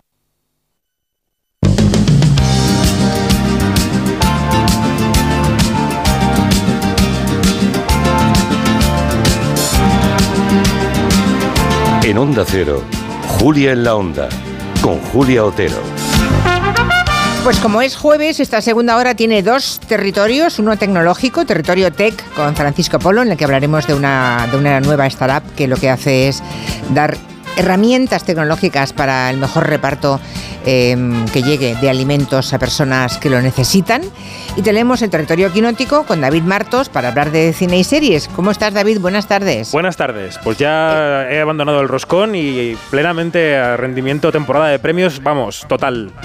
Enseguida me lo cuentas. Ahora un mensaje de la mutua, Guillem. Un mensajito. Mira, si te vas a la mutua, te van a dejar elegir el taller que tú desees y además te van a bajar el precio de cualquiera de tus seguros, sea cual sea. Es muy fácil. Tienes que llamar al 91 555 5555. ¿Te lo digo o te lo cuento? Vete a la mutua. Condiciones en mutua.es. Pues sí, estamos en una semanita muy cargada de premios de cine, de series, y por ahí quiere empezar David Martos su territorio quinótico. Ya saben que él es también director de quinótico.es, que es una- un digital que cubre todo el mundo del cine para los que quieran suscribirse, quieran, eh, bueno, pues echar una- un ojo y, y ver de qué va. Es todo lo del mundo del cine. Todo. 2024 eh, también es un año para ustedes y que ejerzan de críticos como David Martos. Sigue él y siguen ustedes. O sea, Y el que los destaque quieran- lo contratamos en Quinótico. Quiero Ah, decir, si ah, alguien sí, destaca sí. por sus dotes de, no sé, de elogiar películas sin- absurdas, pues podemos eh, hacerle un contrato. Bueno, hombre, si es elogiar películas absurdas. Es un arte, es un arte, porque la hay gente que defiende lo indefendible. La mejor tarjeta de presentación. Sí, en las últimas horas estamos viéndolo mucho eso. Gente defendiendo lo indefendible. Pero bueno, cualquier, cualquiera de ustedes que haya visto una serie, una peli que le haya gustado muchísimo o que mm, la deteste profundamente, nos puede dejar un mensaje en el 638 442 081 y lo compartimos. Bueno, vamos a empezar con noticias de temporada de premios, porque hasta ahora la verdad es que no hemos hablado poco este último medio año de Penélope Cruz, pero hoy estamos muy contentos, podemos hablar eh, además bien de algo que le ha ocurrido, ¿no? Sí, porque ayer empezó la mandanga. O sea, yo no sé si en esta mesa hay alguien futbolero, futbolera, si sería el equivalente a cuando van llegando ya los cuartos de final de la Champions y ya se acerca como lo bueno de la temporada. Ese paralelismo Yo no de fútbol conmigo. no sé nada. No, pero aquí esto de tiene que fútbol nada, nada. Quintanilla, ¿Qué está Quintanilla. contando este hombre? No sé lo que dice. ¿Qué habla? ¿Qué habla? Bueno, pues lo, lo De me- fútbol. lo mejor del fútbol que sea es ahora lo del cine. ¿Por qué? Hemos conocido estos, estas semanas muchos premios de la prensa, los círculos de críticos, los globos de oro, bien, todo eso ya lo hemos contado. Pero ayer empezamos a conocer las nominaciones de los premios que entrega la misma gente que al final va a acabar votando los Oscar. Por ejemplo, el sindicato de actores está formado por los actores que luego van a votar los Oscar, ¿no? Entonces ayer conocimos nominaciones del SAG, que es el sindicato de actores, y ahí está nominada Penélope Cruz por la película Ferrari, que estuvo en Venecia, que pasó un poco sin pena ni gloria, pero Anda. ella está muy bien. Ella cosechó Ella bien. muchísimos No elogios. se ha estrenado, ¿no? En España. Todavía no, se estrena en febrero, no. el mismo fin Ah, de vale. semana de los Goya, me parece, el 9 de febrero. Ah, Eh, bueno, bueno. O sea, no puedo- yo no puedo juzgar, no sé si está bien o no. Imagino Yo te que digo sí. que está ¿Pero Sí, qué va de nominado? ¿Va de los coches o no? ¿O no va del fundador de la empresa vale, vale. Ferrari, ella hace de una mamá italiana en los años, me parece que son los 50, y está eh, estupendísima. Entonces se venía diciendo que ella podía acabar estando nominada a los Oscar. Este es el primer indicador fiable de que a lo mejor lo vuelve a conseguir. Sería su quinta nominación y sería un logro. Lo sabremos el día 23 de enero, porque hoy se empiezan a votar las nominaciones de los Oscar desde hoy 11 O sea, hasta viene la 16. final, digamos, ¿eh? Eso Los que es. pasen a la final. Vale, Eso vale. ¿Cu- es. ¿Cuántas votaciones tienen que hacer en Estados Unidos para, llegar a la final? Pues eh, eh, claro, están votando los Oscars las nominaciones, que eso es una votación, pero los indicadores pasan por los actores que fueron ayer, los directores que también fueron ayer, y los Sí. productores que serán hoy, o sea que esos son los tres principales, más las nominaciones, cuatro. Pero ya, ya, ya, no, pero varias veces tienen que hacerlo de aquí a que llegue la fecha de los Oscars, ¿no? Eh, Si, si hay nominar- 50 y luego habrá 20 y luego habrá cuatro finalistas. Ah, no, lo dices decir. por la reducción de las listas, ¿no? Claro, claro. Ya hicieron la lista larga y las nominaciones son la siguiente reducción, que son el 23 de enero, y a partir de ahí Ah, ya pues eso, el 10 vale. de marzo los premios. Vale, pues 23 de, 23 de, de enero, dices, sí. Sí. Estaremos pendientes. Y los Goya también, porque también están en el momento de votar la Academia Española de Cine. Sí, en este caso están votando ya los ganadores, porque los nominados los tenemos ya desde diciembre. Los académicos españoles están votando desde ayer, que fue día 10, hasta Sí. el 24, y se van a quedar justo al borde de los premios Feroz, que son el 26. La Academia de Cine, por lo que sea, prefiere que los premios de la prensa no influyan en sus votaciones. Ellos sabrán lo que hacen. Yo creo que son los premios que más aciertan, pero mm, como son los que voto yo, pues a lo mejor estoy un poquito... Vale, influido. o sea, primero los Goya y luego los Feroz. Vais detrás. Vamos, o sea, primero se vota las nominaciones de los Goya, luego es la ceremonia de los Feroz y luego la de los Goya. Es un poco extraño, pero aquí lo iremos diciendo paso por paso todas las semanas. Vale. ¿Y las ceremonias entonces próximas, cuáles son las más inminentes? Pues el domingo tenemos los Critics' Choice, que son otros periodistas que intentan comerle un poco la tostada a los Globos de Oro, y el lunes son los premios Emmy, que son los premios de la televisión, que se suelen dar en el mes de septiembre, pero la huelga de actores y de guionistas ha llevado esa ceremonia al mes de enero, así que todo se apelotona estas semanas en Estados Unidos.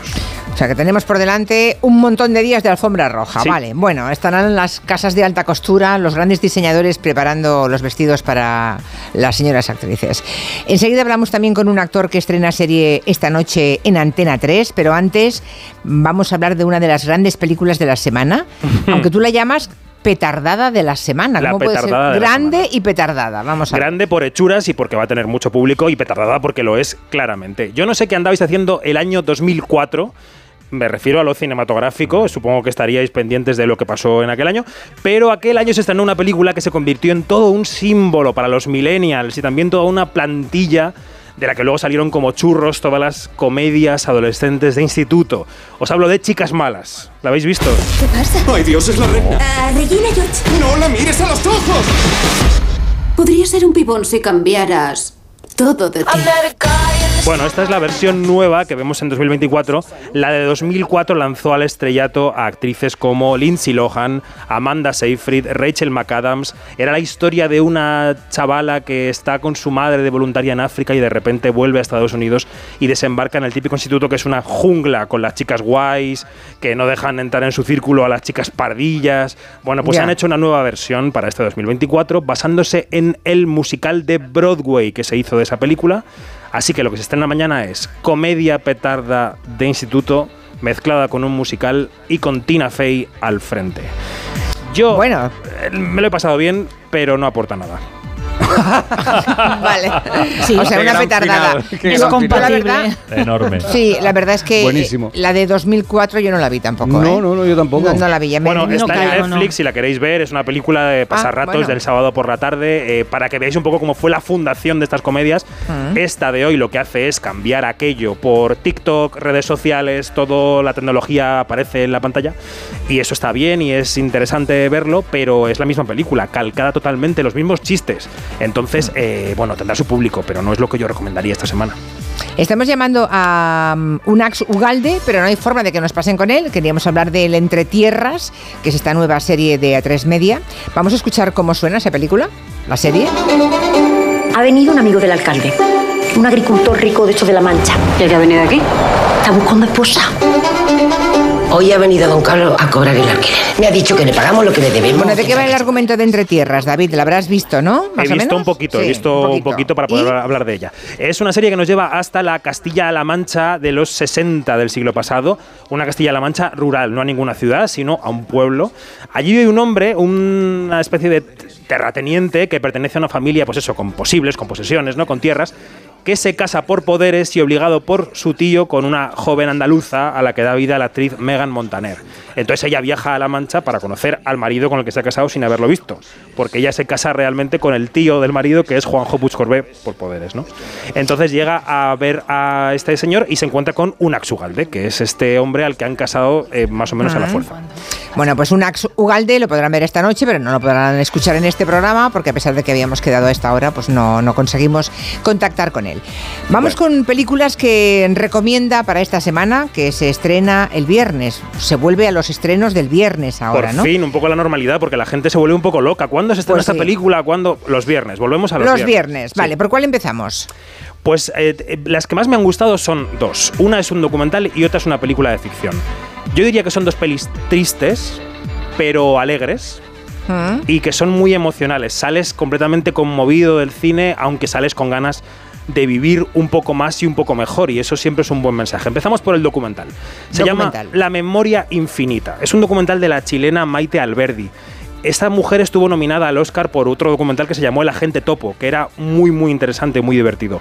Ahora esta película, La Memoria Infinita, está nominada al Goya y ha pasado el primer corte de los Oscar.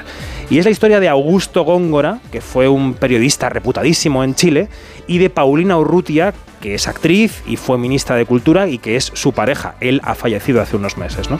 La película nos enseña a través de grabaciones caseras durante varios años cómo fue avanzando la enfermedad de Alzheimer en la cabeza de él en esa casa. Y yo aquí para recordar quién fue Augusto Gómez. Yo soy Augusto. ¿Y tú qué eres? Yo soy la Pauli. Nos conocemos hace más de 20 años. Si veis eh, cómo se desarrolla la película, es una película, como digo, que puede dejar un pozo triste, pero la cámara de Maite Alberdi y ella misma, ella, su, su persona con la cámara, porque solamente ella operaba la cámara en esas escenas familiares, íntimas, se cuela durante años en el domicilio de la pareja para grabar esos momentos, ¿no? Este periodista fue además un, un gran defensor de recuperar la memoria pública y política de Chile, con lo cual el paralelismo entre la memoria colectiva y la personal que él va perdiendo es muy simbólico en la película, ¿no? Es muy recomendable. La memoria infinita se llama.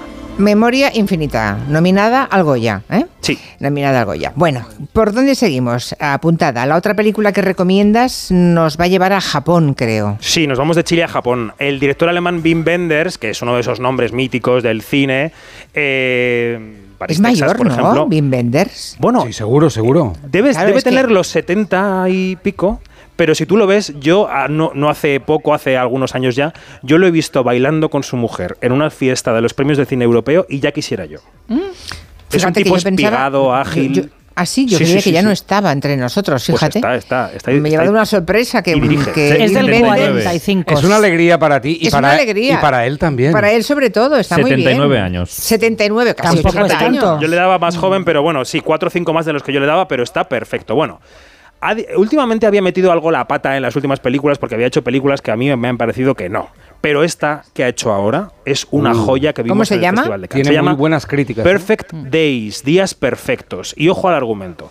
Esta película eh, nos lleva a Japón, al día a día de un hombre, de un hombre ya maduro, mm, sesenta y pico quizá, cerca de la jubilación, que trabaja limpiando retretes públicos y es aparentemente feliz. Mañana es mañana. Y ahora es ahora. Ahora es ahora. Ya lo quiero, quiero a este Es una película filosófica, preciosa. El actor Koji Yakusho está fantástico en el papel de un hombre que simplemente duerme, come, va a trabajar escuchando una cinta de cassette en el coche con temas míticos a la que le va dando la vuelta, visita restaurantes que le gustan de, de la ciudad, siempre los mismos, e intenta ser feliz con el trabajo más modesto del mundo. Puede parecer una cosa simple, pero es dificilísima Sí. de hacer. Hombre, dicho así, como argumento, es la, la normalidad de una persona Sí. anónima, Y ¿no? te hace Eh, feliz viéndolo a él ser feliz. Yo, ¿Y vive ¿Ah, solo? sí? ¿Vive solo o está enamorado? No quiero hacer spoiler, pero la película empieza con él solo. él solo. Mm, Pero aparecerá alguien. Yo voy a ir a verla. Perfect, Days, días perfectos, sí. La verdad es que todo lo que he leído de la crítica Sí, de la muchas película, estrellas, sí, sí. muchas estrellas muy buenas. Así que, bueno, la recomendación, una de las recomendaciones de la semana, estos días perfectos de Wim Wenders. Vale, también se estrena esta semana, mañana, una película española que se llama Valle de Sombras. Sí. ¿Esta que no te ha gustado o qué? A ver, no puedo decir que no me haya gustado. La verdad es que yo diría que es visualmente espectacular. A mí me, me- me subyugó la, la puesta en escena de la película. Ahora os contaré por qué. Está dirigida por Salvador Calvo, que es un director que se llevó el Goya por Adu. Era una historia de inmigración, si recordáis, y que nos cuenta la historia de dos turistas españoles que están interpretados por Miguel Herrán y por Susana Abaitua, que viajan al Himalaya en el año 1999. Eh, van como pareja, eh, van él, ella, y ella lleva a su hijo pequeño, ¿no? Son una pareja, digamos, reconstituida. Entonces están los tres de vacaciones en el Himalaya y se dan cuenta de que en las eh, termas, por las calles, en las paredes, hay carteles de personas que han desaparecido. Y empiezan a preguntar a otros turistas qué ocurre con esa gente. Si ha desaparecido porque de repente hay bandas que les han eh, agredido para robarles y matarles o han desaparecido porque quieren. Y por lo visto hay muchas personas que allí encontraron su nirvana y decidieron quedarse en las montañas. Ellos van de excursión en la película y algo les pasa. Ella quería volver a Delhi, pero me empeñé. Oye, ¿sabéis algo de las personas desaparecidas? Aquí encuentran su sitio. Esto es el paraíso. Mañana podéis estar sentada en el techo del mundo. Hombre, resulta inquietante, la verdad. Sí, Es resulta inquietante. Yo no que quiero hacer gran- mucho que en las spoiler. más altas montañas puedan desaparecer personas. Pues eh, la verdad es que esta eh, parte de una ex- de experiencias reales que vivió Ya, el ya. director, ¿no? Lo que les pasa en la película, que no lo quiero revelar, pues obliga al personaje de Miguel Herrán un poco a hacerse cargo de la situación, a enfrentarse prácticamente solo a la vida en las montañas, ¿no? Como digo, es una película visualmente espectacular, se ha rodado en el Himalaya durante em, siete semanas, que os puede parecer mucho, pero para una película así no es tanto, con un presupuesto bastante modesto. Mi problema no es con la espectacularidad de la película, mi problema es con el guion, con la historia. Acaba no pareciéndome suficientemente atrayente como para mantener la atención del espectador durante dos horas, ¿no? A pesar de que lo que les ocurre a esta eh, pareja es, es fuerte, es importante. Tampoco lo quiero contar, pero eh, yo me fui con la sensación de que se habían echado en brazos del paisaje y se habían olvidado un poquito de la historia. De la historia. Bueno, vale, pues esta Valle de Sombras se llama. Seguro que la gente a la que le gusta la alta montaña le, Sí, le- la van a disfrutar ¿no? muchísimo. Seguramente. A ver qué nos cuenta algún oyente. Yo este, estas navidades he aprovechado para ver La Edad Dorada en Mm. HBO. O sea, a mí así las de época me gustan. Es de cuando el ferrocarril, el puente de Brooklyn, la creación del puente de Brooklyn. Hay muy buenos actores. A mí me ha gustado. Eh, ahora van por la segunda temporada. O sea, hay do- de momento hay dos temporadas. Y en cuanto a la serie que se estrena hoy en Antena 3, yo esa serie la he visto, no sé si fue en Netflix, y se titula La esposa. O sea que es una versión de una serie italiana, por lo que he leído y tal. La versión itali- italiana es muy buena. Bueno, mi recomendación para el cine son La Sociedad de la Nieve, que me ha encantado, y una película muy bonita que recomiendo es Yo Capitán, sobre los inmigrantes africanos, lo mal que lo pasan para llegar a Europa. He visto la serie, la serie Entre Tierras, espectacular. Me encanta. Bueno, buena promoción para la serie que, que estrena esta noche Antena 3, ¿eh? Hay de- Entre tierras. Hay Bueno, de todo, hay de todo. Bueno, de lo que han dicho los oyentes, vamos a recapitular un poco. Yo la esposa no la he visto, así que esa me la apunto para revisarla. La Edad Dorada es también, yo diría, una eh, petardada muy divertida. Tacitas, ¿no? Es, es serie de tacitas de Julian Fellows, es el, la Nueva York de antes de la industrialización heavy del siglo XX, mucho frufru, mucho vestido, Christine Baranski, que está estupenda, con lo cual la Edad Dorada es Guilty Pleasure de domingo, claramente bien, nos gusta.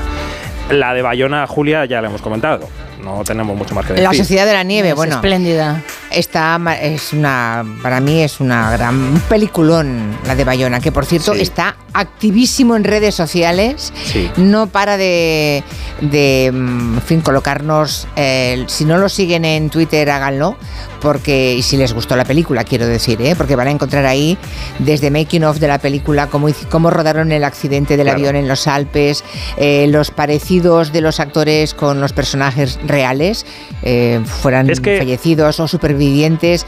Hay un montón de información en los últimos días en la cuenta de Twitter de, de Bayona, creo que la cuenta es arroba film, Film Bayona. Bayona, sí. Y van a encontrar ahí un, un arsenal de información que a los que nos encantó la película nos gusta mucho ver. Sí, pero ¿qué pasa? Que he contado yo al principio del territorio que hoy es 11 de enero, hoy empiezan las votaciones para los Oscar. Ah. Van a durar seis días. Entonces, es, toda esta Ostras. campaña está intensificándose ahora incluso mucho más porque conseguir un Oscar, más allá de una recompensa o un mérito, es un trabajo. Es un Ya, ya. trabajo. No, no, Pico no, sí. Sí, sí, cuando hablamos aquí con ella lo dijo, que estaba trabajando a tope, ¿no? No, no se consigue así como así, pero en su cuenta de Twitter a nivel español, ¿tú crees que puede influir en algo? Sí, puede que sí, ¿no? Totalmente. ¿Sí? En España, mira, hoy, hoy en quinótico.es. Pues venga, a mover todos la cuenta de Bayona, En quinótico.es publicamos hoy la lista de los 111 españoles que votan en los Mm. Oscar. En España. Igual que en España, habrá votantes en Chile, en Argentina, en Colombia, en México. Claro, claro que su cuenta cuenta muchísimo y además él tuitea en español y en inglés también. Sí, el tuitea, eh, todo, todo tiene doble versión bilingüe, sí, sí. Bueno, pues nada, a ver si lo movemos, que no quede, que no quede por nosotros, ¿no? Que, que no ¿A qué sea. gana el Oscar? ¿A qué lo gana? Mira, el hecho de que no esté anatomía de una caída igual le abre esa posibilidad. Que cada vez Mm. que, cada día que pasa, yo aún no he visto anatomía de una caída, pero cada vez conozco más gente que la ha visto y que me habla que es un peliculón Sí también. lo es, sí. De modo que hablo de oídas, Hay yo no que lo verla, sé. hay que verla. Pero cada día que pasa, oyendo eso, Pero es que su me principal pregunto- rival, Julia. me pregunto cómo es posible que los franceses no enviaran esa película a los Oscar. Eh, no se entiende, la verdad. Eh, Claro, de una no caída sé. no va a estar en esa categoría, va a estar en otra seguramente, pero su principal rival se estrena el viernes que viene, que hablaremos de ella aquí en el territorio. Se llama La Zona de Interés y ya os contaré la semana que viene porque también es un peliculón. ¿También es un peliculón? Sí, sí, Jo, sí. Vale. Maldito Sí, sí, sí, sí, sí. Esta es inglesa con pasé, pasé. Bueno, pero aquí con esto acabamos. Hay, uno, hay un oyente que pregunta que qué opináis de la peli, qué opinamos de la peli Retratos Fantasma. Pues mira, yo no la he visto, pero tengo una muy buena amiga, compañera de Quinótico, que es Janina Pérez Arias, que la ha visto. Es un documental de Clever Mendonça Filho sobre la desaparición de los cines en Brasil y por lo visto es fantástica esa película. Eso me dicen. Bueno, eh, bueno, este oyente de momento pregunta, pero mm, supongo que le habrá llegado buena onda y por eso quería ratificarlo, supongo. Bueno, pues nada, hasta aquí mm, el quinótico de hoy. Pues venga. Ahora me voy al Pues territorio tech, ¿vale? Venga. Chao. Que haya, su- que haya suerte para Bayona. Adiós. Que empieza ahora. Adiós.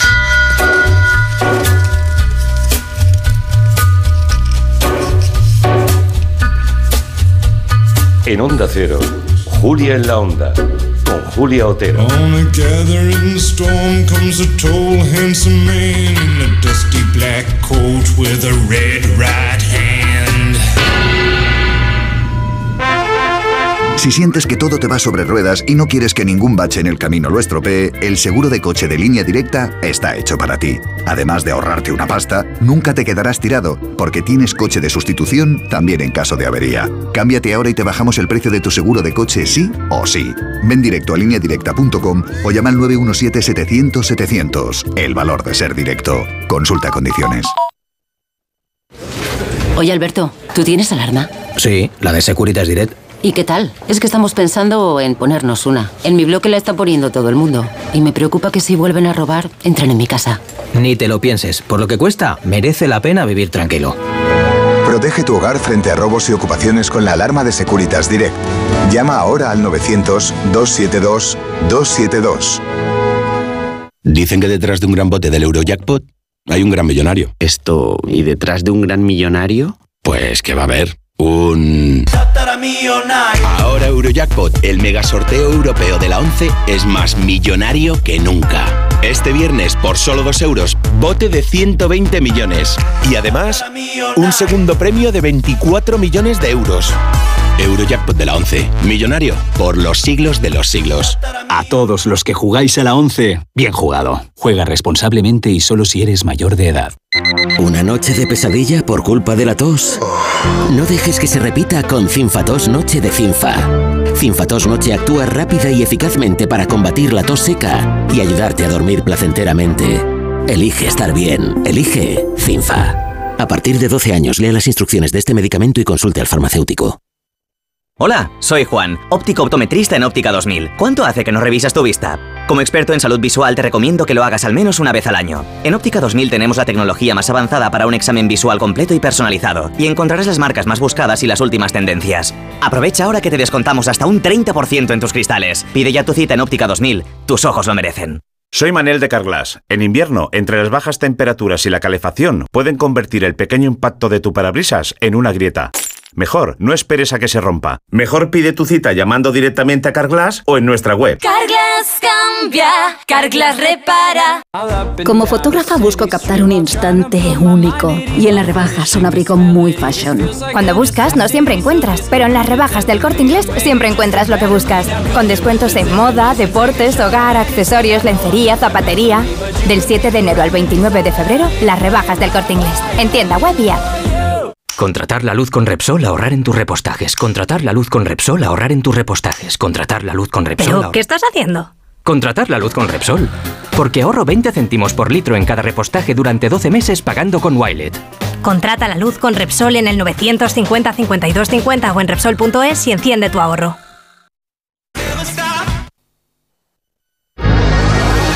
En Onda Cero, Julia en la Onda, con Julia Otero. Estamos ahora en territorio tecnológico, en territorio tech, ese rato que, que dedicamos cada semana a explorar las tendencias, últimas tendencias en tecnología y el impacto que tiene en nuestras vidas. Saludo a Francisco Polo, ¿qué tal la vuelta de las fiestas? ¿Cómo vas? Buenas tardes. Muy buenas tardes, pues mira, muy contento de que por fin haya terminado la temporada navideña. Yo he conseguido librarme de muchas comidas y cenas, pero no me he escapado de zamparme todo el panetone que ha entrado por, por casa. ¿Qué tal las tuyas? ¿Qué tal las comidas y las cenas? ¿De verdad eres del equipo de los panetones tú? Ah, me encanta, me vuelve loco. A mí también, a mí me pierden por completo. Bueno, yo lo sigo comprando al menos hasta finales de enero, porque luego hay muchas pastelerías y lugares o panaderías en las que ya no, no los hacen, solamente los hacen un par de meses, ¿no? y los puedes yo- comprar mucho más baratos. eh, en Sí, este bueno, mes. claro, claro, Está claro. Genial. Yo es que podría no comer nada con tal de zamparme medio panetone. No sabes lo que me gustan. Bueno, en fin, eh, sigamos, sigamos. Bueno, eh, la cuestión es que, bueno, pues eh, justo esto es lo que nos pasa, ¿no? Que estas navidades son de alguna manera la celebración de eso, de la abundancia, de disfrutar. Y hoy te traigo una reflexión, y es que hay una realidad de la que somos conscientes de su existencia, pero quizás no somos tan conscientes de su dimensión. Mira, ¿te puedes creer que el 26% de los españoles desperdicia comida durante las celebraciones de Navidad? Sí, sí, lo, que está muy mal, ¿no? Lo hablamos el otro día, precisamente este lunes pasado, con el ministro de, Agricultura, el ministro Planas. Eh, nos vino a hablar, entre otras cosas, del aquí no se tira nada, que es el eslogan que se ha puesto en marcha. Eso es. Pues esto, este dato, que en sí mismo ya es llamativo, es todavía más preocupante cuando se contrasta con otra realidad de nuestro país, porque según la encuesta de condiciones de vida de 2020, también es exactamente justo el mismo porcentaje, el 26% de la población en España, la que está en riesgo de pobreza y de exclusión social, lo que equivale a más de 12 millones de, per- de personas. O sea, la pobreza tiene muchas dimensiones, pero una de ellas es esta, la dificultad de acceder a alimentos. Y por eso, hoy me gustaría que habláramos no tanto sobre este desperdicio, sino sobre otro concepto igualmente importante, que es el de la seguridad alimentaria. La seguridad alimentaria. Bueno, cuéntanos a qué nos referimos. Ya podemos imaginarlo cuando estamos hablando de personas que están en exclusión social, ¿no? 12 millones de personas, que es mucho. Pero cuéntanos, ¿qué, qué- de qué hablamos cuando hablamos de seguridad alimentaria? Mira, en pocas palabras, eh, la seguridad alimentaria significa asegurarnos de que cada persona tenga acceso a alimentos suficientes y nutritivos para vivir una vida saludable, lo que sería un derecho humano. La cuestión es que en el último periodo, con datos que he podido encontrar, un 13% de los hogares en España experimentaron algún nivel de inseguridad alimentaria.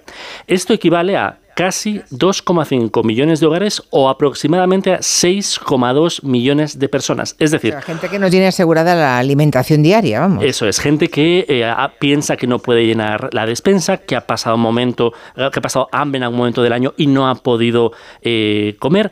Y estos datos lo que reflejan es que estamos hablando de un problema estructural en nuestro país, un problema que es realmente muy, muy importante. Que son lo que ponen las cosas, ¿no? Estos números que, damos, hablamos de mm, 6,2 millones de personas en España solamente, ¿no?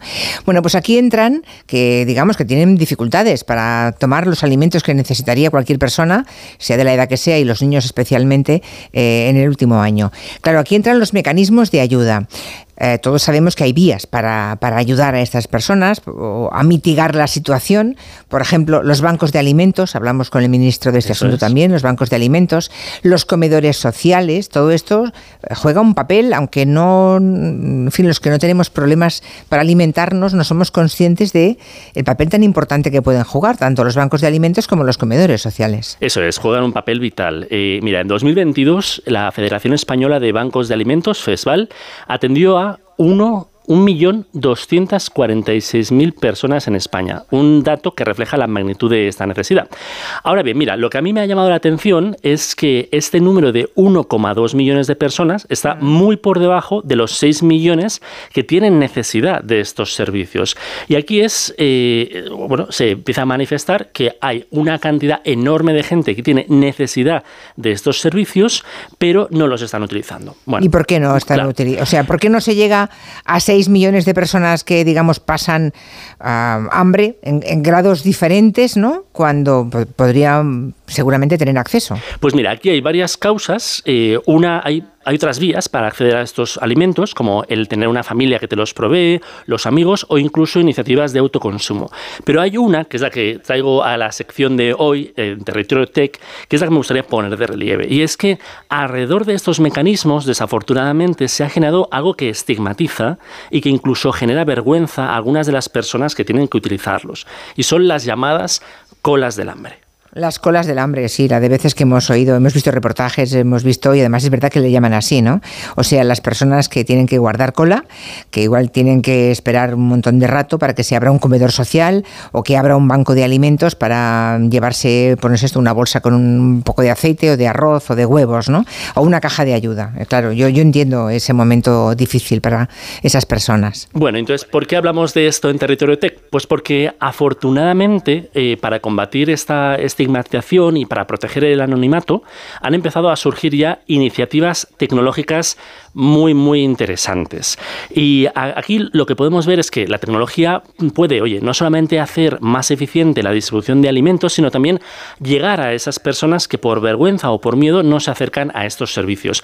Y, nos has traído un invitado. Eso es. Para pro- profundizar en este tema, hoy he invitado al programa a Gabriel Ramas, que es el CEO de Cometas, una startup que con su aplicación está revolucionando la ayuda social y apoyando también al comercio local a facilitar la distribución de alimentos y recursos a las personas más, necesitadas, respetando su dignidad y fomentando la inclusión social. Pues saludo a Gabriel Ramas, el, el consejero delegado de Cometas. ¿Cómo estás, Gabriel? Buenas tardes.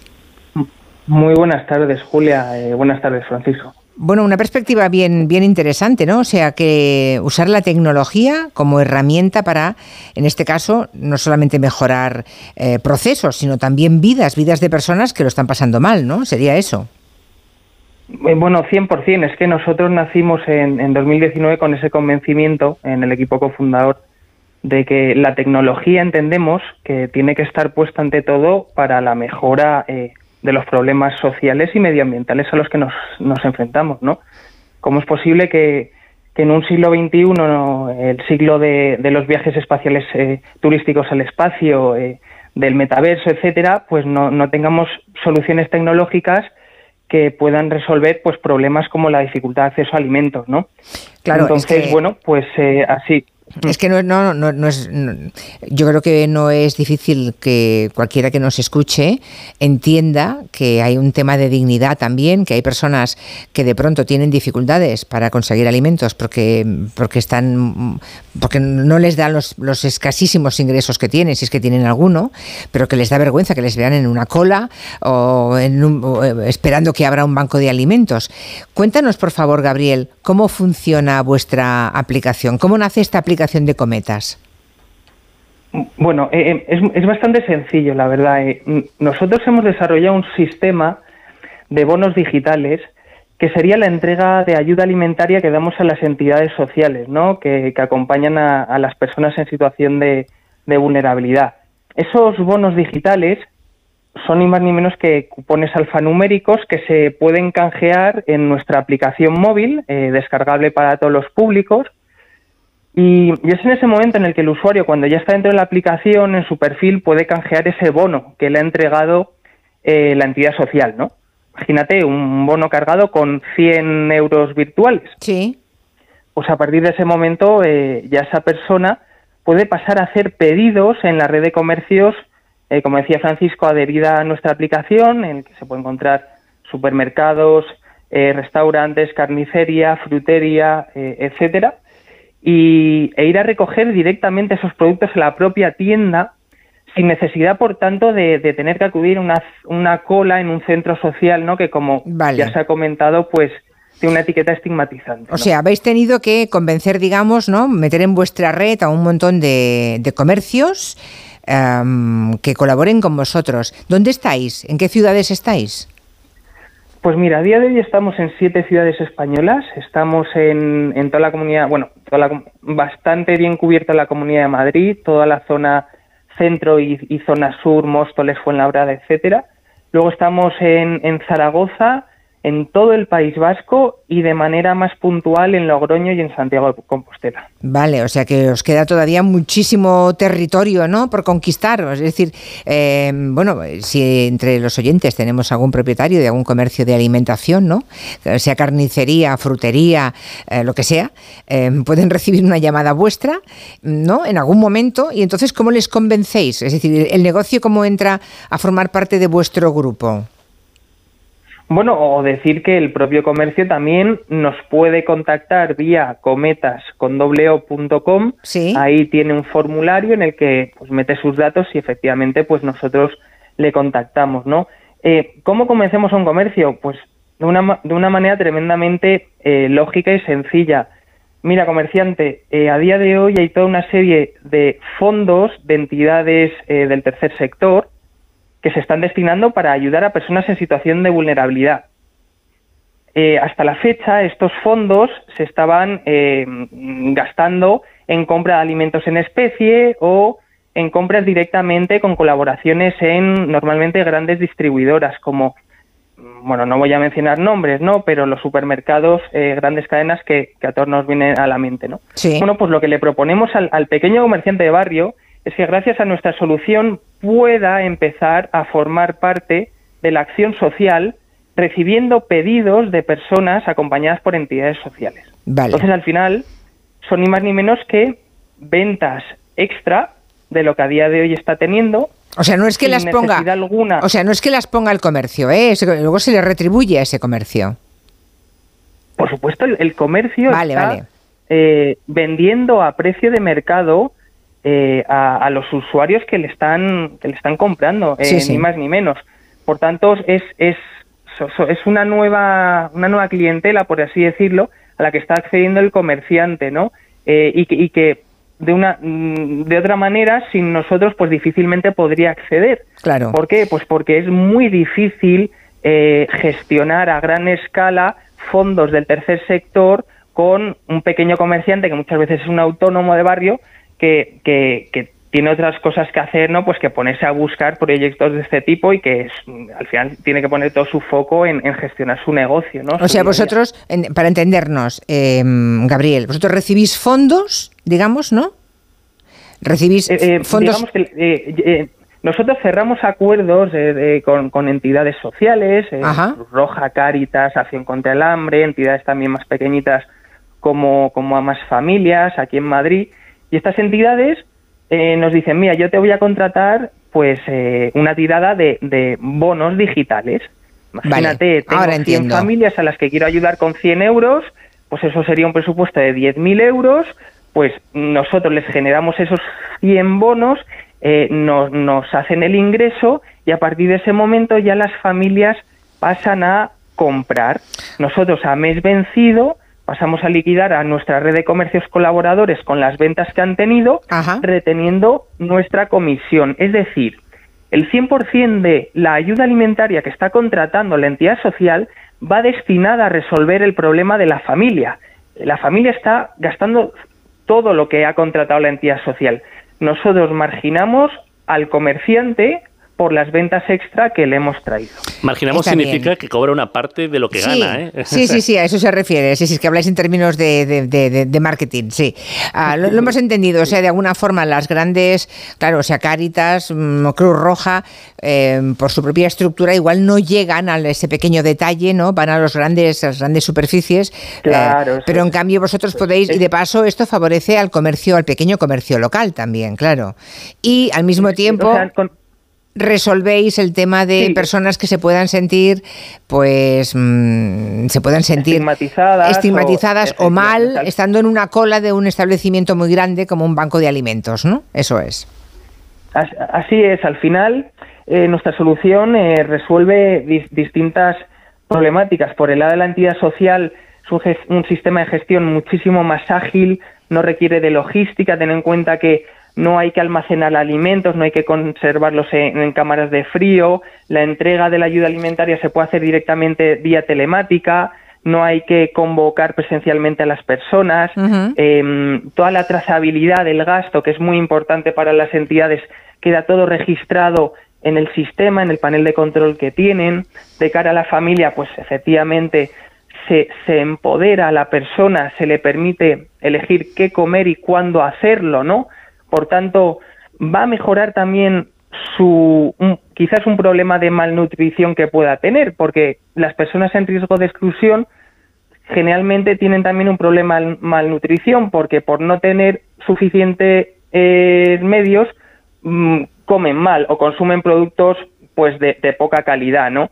Pues aquí pueden variar su alimentación, acceder a producto fresco como carne, como pescado y, Está claro, está y al claro. final pues es un sistema ganador para, para todos y para el comerciante también pues por aumentar ventas y formar parte de un proyecto social. Óyeme, Gabriel, ¿y, eh, ¿cuánta gente trabajáis en Cometas? Más, más o menos. ¿Cuánta gente? Por, por tu voz deduzco que eres una persona joven, eh, uno de esos jóvenes, digamos, inquietos que ha puesto en marcha esta startup, que seguramente... Bueno, de- de- lo, lo de joven, no, no sé si 36 años es joven o ya no tan joven, pero en, en cualquier caso eh, la gente me suele decir que por la voz efectivamente Por la voz pa- pareces más joven. aún más joven, pero 36, bueno, e- eres bastante joven, bastante, tampoco exageremos, Bueno. ¿Eh? pero bueno.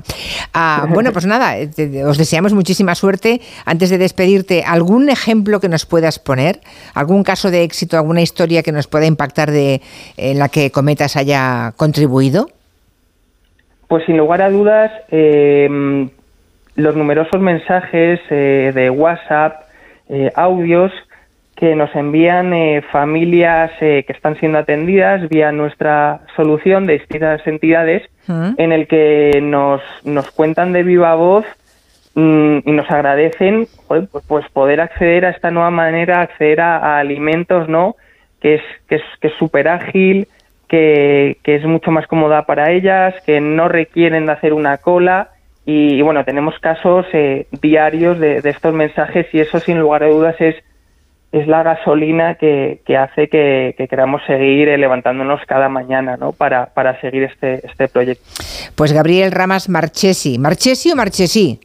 ¿Aguda o o llana? Eh, Mm, realmente Marchesi, porque es Ah, un, un Marchesi. apellido italiano. Ah, es italiano, entonces Sí, Marquesi, claro, claro, Sí. claro. Muy bien, Gabriel, pues muchísima suerte y gracias por habernos contado la función Un placer, de... muchísimas gracias. Gracias. Interesante, ¿eh, Francisco? O sea, la tecnología en este caso puede resolver eh, no solamente un problema logístico, también, digamos que ayudar a que la gente que se sienta mal, pues preserve su dignidad, ¿no? Eso es, Para no todos, los debates, no todos los debates van a ser de inteligencia artificial, que vamos a tener muchos, pero oye, esto es efectivamente una buena demostración de cómo la tecnología está ahí para estar al servicio de, de la gente y en este caso al servicio de la dignidad humana. Bueno, un recordatorio de que la te- tecnología también puede estar al servicio y debe estar al servicio de, de las personas y no al revés. Francisco, hasta la semana que viene. Hasta la semana que viene. Hasta luego. Enseguida estamos con Pablo González Batista y su manual de instrucciones. Por cierto, ya saben que él es el autor de los rótulos de cachitos, nuestro Pablo González Batista. Si lo vieron y quieren decirle algo, es el momento de dejarle un mensaje. 638-442-081. En Onda Cero, Julia en la Onda, con Julia Otero.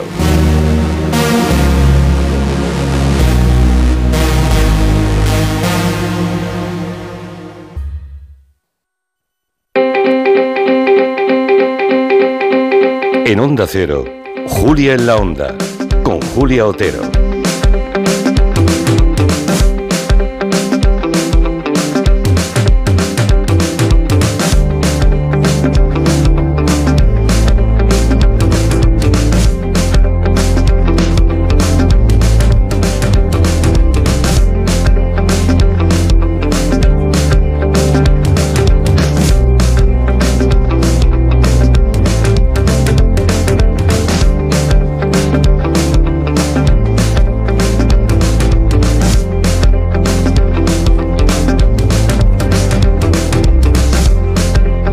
5 y 6 minutos, una hora menos en Canarias. Y en esta primera semana de programa, después del parón de Navidad, pues continuamos reencontrándonos con colaboradores a los que no veo desde el año pasado. Esto es muy rancio, pero se suele decir. Ganas tenía yo de volver a ver a Pablo González Batista, bueno, de ver o escuchar, porque él está en Madrid y yo estoy en Barcelona. Sobre todo después de su triunfo en Cachitos la noche de fin de año. ¿Cómo estás, Pablo? Bien, muy bien, muy bien. Bueno, triunfo, llamémoslo triunfo, sí, vamos a llamarlo triunfo. Sí. Hombre, aquí llama, por supuesto, cada vez lo ve más gente, cada vez más personas se enganchan al programa. Ya saben que el artífice es Pablo, esos rótulos que siempre dan que hablar, repartiendo a diestra y siniestra, hombre. Eso, lo que eso, está por discutir. Hay gente que piensa que no, ¿eh? Hay piensa que somos, somos dos guionistas, yo y Anto, y este año hemos podido empezar el año mm, haciendo deporte. Hemos podido nadar en lágrimas de ofendido. Eh, nos ha llegado. Ah, bueno. Nos ya. ha llegado hasta la comisura de los labios aproximadamente. Ya, ya, ya, Preguntas se- parlamentarias, montajes que llega, montajes de Twitter que han llegado al Congreso de los Diputados. Impresionante. Sí, este año, este, eh, normalmente ya estamos acostumbrados a empezar los primeros días del año con cierto movimiento, pero el de este año yo creo que se lleva la palma. También es verdad, Julia, que como has dicho, como el programa cada vez tiene más éxito, cada vez lo ve más gente. Este año hemos hecho un 14% de audiencia. Que es muy bestia eso, en A2, Sí, madre no, no, mía. es, es increíble. Entonces, bueno, pues en ese porcentaje también hay gente a la que a la que no le gusta lo que hacemos. Y además hay una cosa en este país muy habitual que es la sinécdoque, ¿no? El tomar la parte por el todo, que es gente que no que no ha obtenido, el- pues no ha visto el programa, eh, reacciona a partir, digamos, del fragmento del programa que se, que se expone en Twitter, que normalmente pues es el más polémico, claro. Y a veces se los inventan, a veces son memes que alguien se ha inventado y se hacen preguntas parlamentarias sobre eso. Pero no convertirse en meme, Julia, yo creo que es la mejor señal del éxito. Sí, bueno, pues eh, sea por eso. Vamos a el- tomárnoslo así. Sí, por el- y por el talento que derrocha, eso Bueno, está clarísimo. muchísimas, muchísimas Yo le he gracias. dicho a los oyentes que si quieren decirte algo, te lo digan. El Mm. 638-442-081. No sé si llegará algo, ¿no? A ver si me Y dice, si- ya me han dicho muchas cosas, o sea, que peor de lo que, que lo que me han dicho no. Bueno, si es para empeorar, no. Si es para mejorar, sí. Sí, sí, sí, sí, que repartan a diestra y siniestra como Y nosotros. sobre, exacto, y sobre todo, si tienen propósitos de año nuevo, si se han propuesto este año alguna cosa diferente a otros que va a cumplir sea como sea, y nos lo quiere contar, estaremos encantados. ¿eh? Ahora nos va a hacer un manual de instrucciones al respecto, Pablo, pero nos encantará escuchar lo que digan los oyentes al respecto. Esto Bueno, sería venga, genial, Julia, que lo tomáramos nota hoy y que ah, cuando vayamos terminando la temporada lo llamemos a estos oyentes para ver si los han cumplido o los han dejado. Eso. Los han dejado ah, no, claro, nos quedaremos con su teléfono para llamarles dentro de unos meses. ¿Te parece que hagamos la prueba? Muy buena idea, sí señor. Porque hay mucha gente, Julia, que se toma el, el cambio de año como una especie de rito de paso. Como, bueno, pues esto es un antes y un después. Es una oportunidad para hacer borrón y cuenta nueva, para replanteármelo todo, para olvidarme de los fracasos anteriores y para decir, venga, este año, este año sí que sí, esta vez es la buena. Bien, pues spoiler, me temo que este año tampoco. Tampoco. No, os- de hecho, pues por eso mi, pri- mi primera sección de este año 2024 va a estar dedicada, como bien has dicho, a, a un clásico, a los propósitos de Año Nuevo, que son esas mentiras, mentiras piadosas que decidimos contarnos anualmente a nosotros mismos, aprovechando este momento de un poco de despiste que hay entre las fiestas de las Navidades, la resaca de la Nochevieja. Es decir, cuando tú deberías estar preocupado por encontrar tus pantalones, decides hacerte propósitos para cambiar tu vida. Cada primero de enero, una buena parte de la población hace balance y se marca nuevas metas con las que ilusionarse y sobrellevar el día a día. Porque quien no se ilusiona, pues es porque no quiere Julia, ¿no? Todos los años los mismos propósitos, tú confías en que por alguna razón este año sí que va a ser diferente. Los propósitos son un poco como los ex, ¿vale? Que tú sabes que no va a salir bien, pero en un momento de debilidad, pues decides darles una segunda oportunidad, una tercera, una cuarta, una quinta, casi siempre con nefastos resultados. Hombre, Pablo, a ver, Es me, así, parece, Julia. me parece demasiado pronto para rendirse ya, caer en el derrotismo. O sea, que el día 11 digas que no va a salir, me parece un poco de confianza. O sea- Nuestra fuerza de voluntad es imprescindible en este momento. Efectivamente, y no confío en la fuerza de voluntad, ni en la tuya, ni en la de los oyentes, ni en la mía propia. De hecho, estoy seguro de que hay personas que ya a día 11 han olvidado lo que Mm. se propusieron cambiar el día 1. Tú sabes cuando vas a la cocina, abres la nevera, te das así la luz y dices, yo había venido aquí para algo. Bueno, pues esto ocurre con los propósitos hacia mediados del mes, del mes de enero, ¿vale? Solo en el tiempo que dure esta sección de radio van a morir varios propósitos de año nuevo. Y luego nos quejaremos de que los políticos no cumplen lo que prometen, ¿eh? Y tú, tú cumples, eh, querido oyente, tú cumples lo que te prometes a ti mismo todos los años, porque es así, año nuevo, propósitos viejos. De hecho, por si a la gente se les han olvidado los propósitos, Julia, voy a hacer una pequeña recopilación de cuáles son los grandes clásicos, ¿vale? Así por categorías. Exacto. Primero Vale. tenemos todos los propósitos que se relacionan con el ámbito de la salud. Claro. Pues mira, por ejemplo, adelgazar. Yo, yo por lo menos es la dieta, todos los años es lo mismo y nunca la hago. Hacer más deporte, claramente. Ir al gimnasio, nunca se cumple. Y este año nuevo propósito, ir al gimnasio otra vez. Comer saludable todo el año. Como siempre, ir al gimnasio y no voy. Dices, bueno, ya voy mañana y lo vas dejando. Hacer dieta tampoco lo hago. Pues me había propuesto dejar de fumar, pero aquí vengo del estanco. Se había propuesto dejar de fumar Y venía del estanco. estanco. Mal Ay, empezamos. Pobre, pobre, sí. Pero esos son clásicos, Julia. Esto, esto provoca que en enero los gimnasios sean como el metro en hora punta, pero con- me- oliendo, oliendo mejor, ¿vale? El otro día, esto es una reflexión, eh, yo también me he apuntado al gimnasio, ¿vale? Y fui a una tienda en la que vendían ropa Estás de... mazadísimo. ropa de- Estás bueno, mazadísimo, Pablo. Gra- gracias, no, Julia, vaya- tú no, tampoco estás mal. sí, no vayas así de como de pobre chico.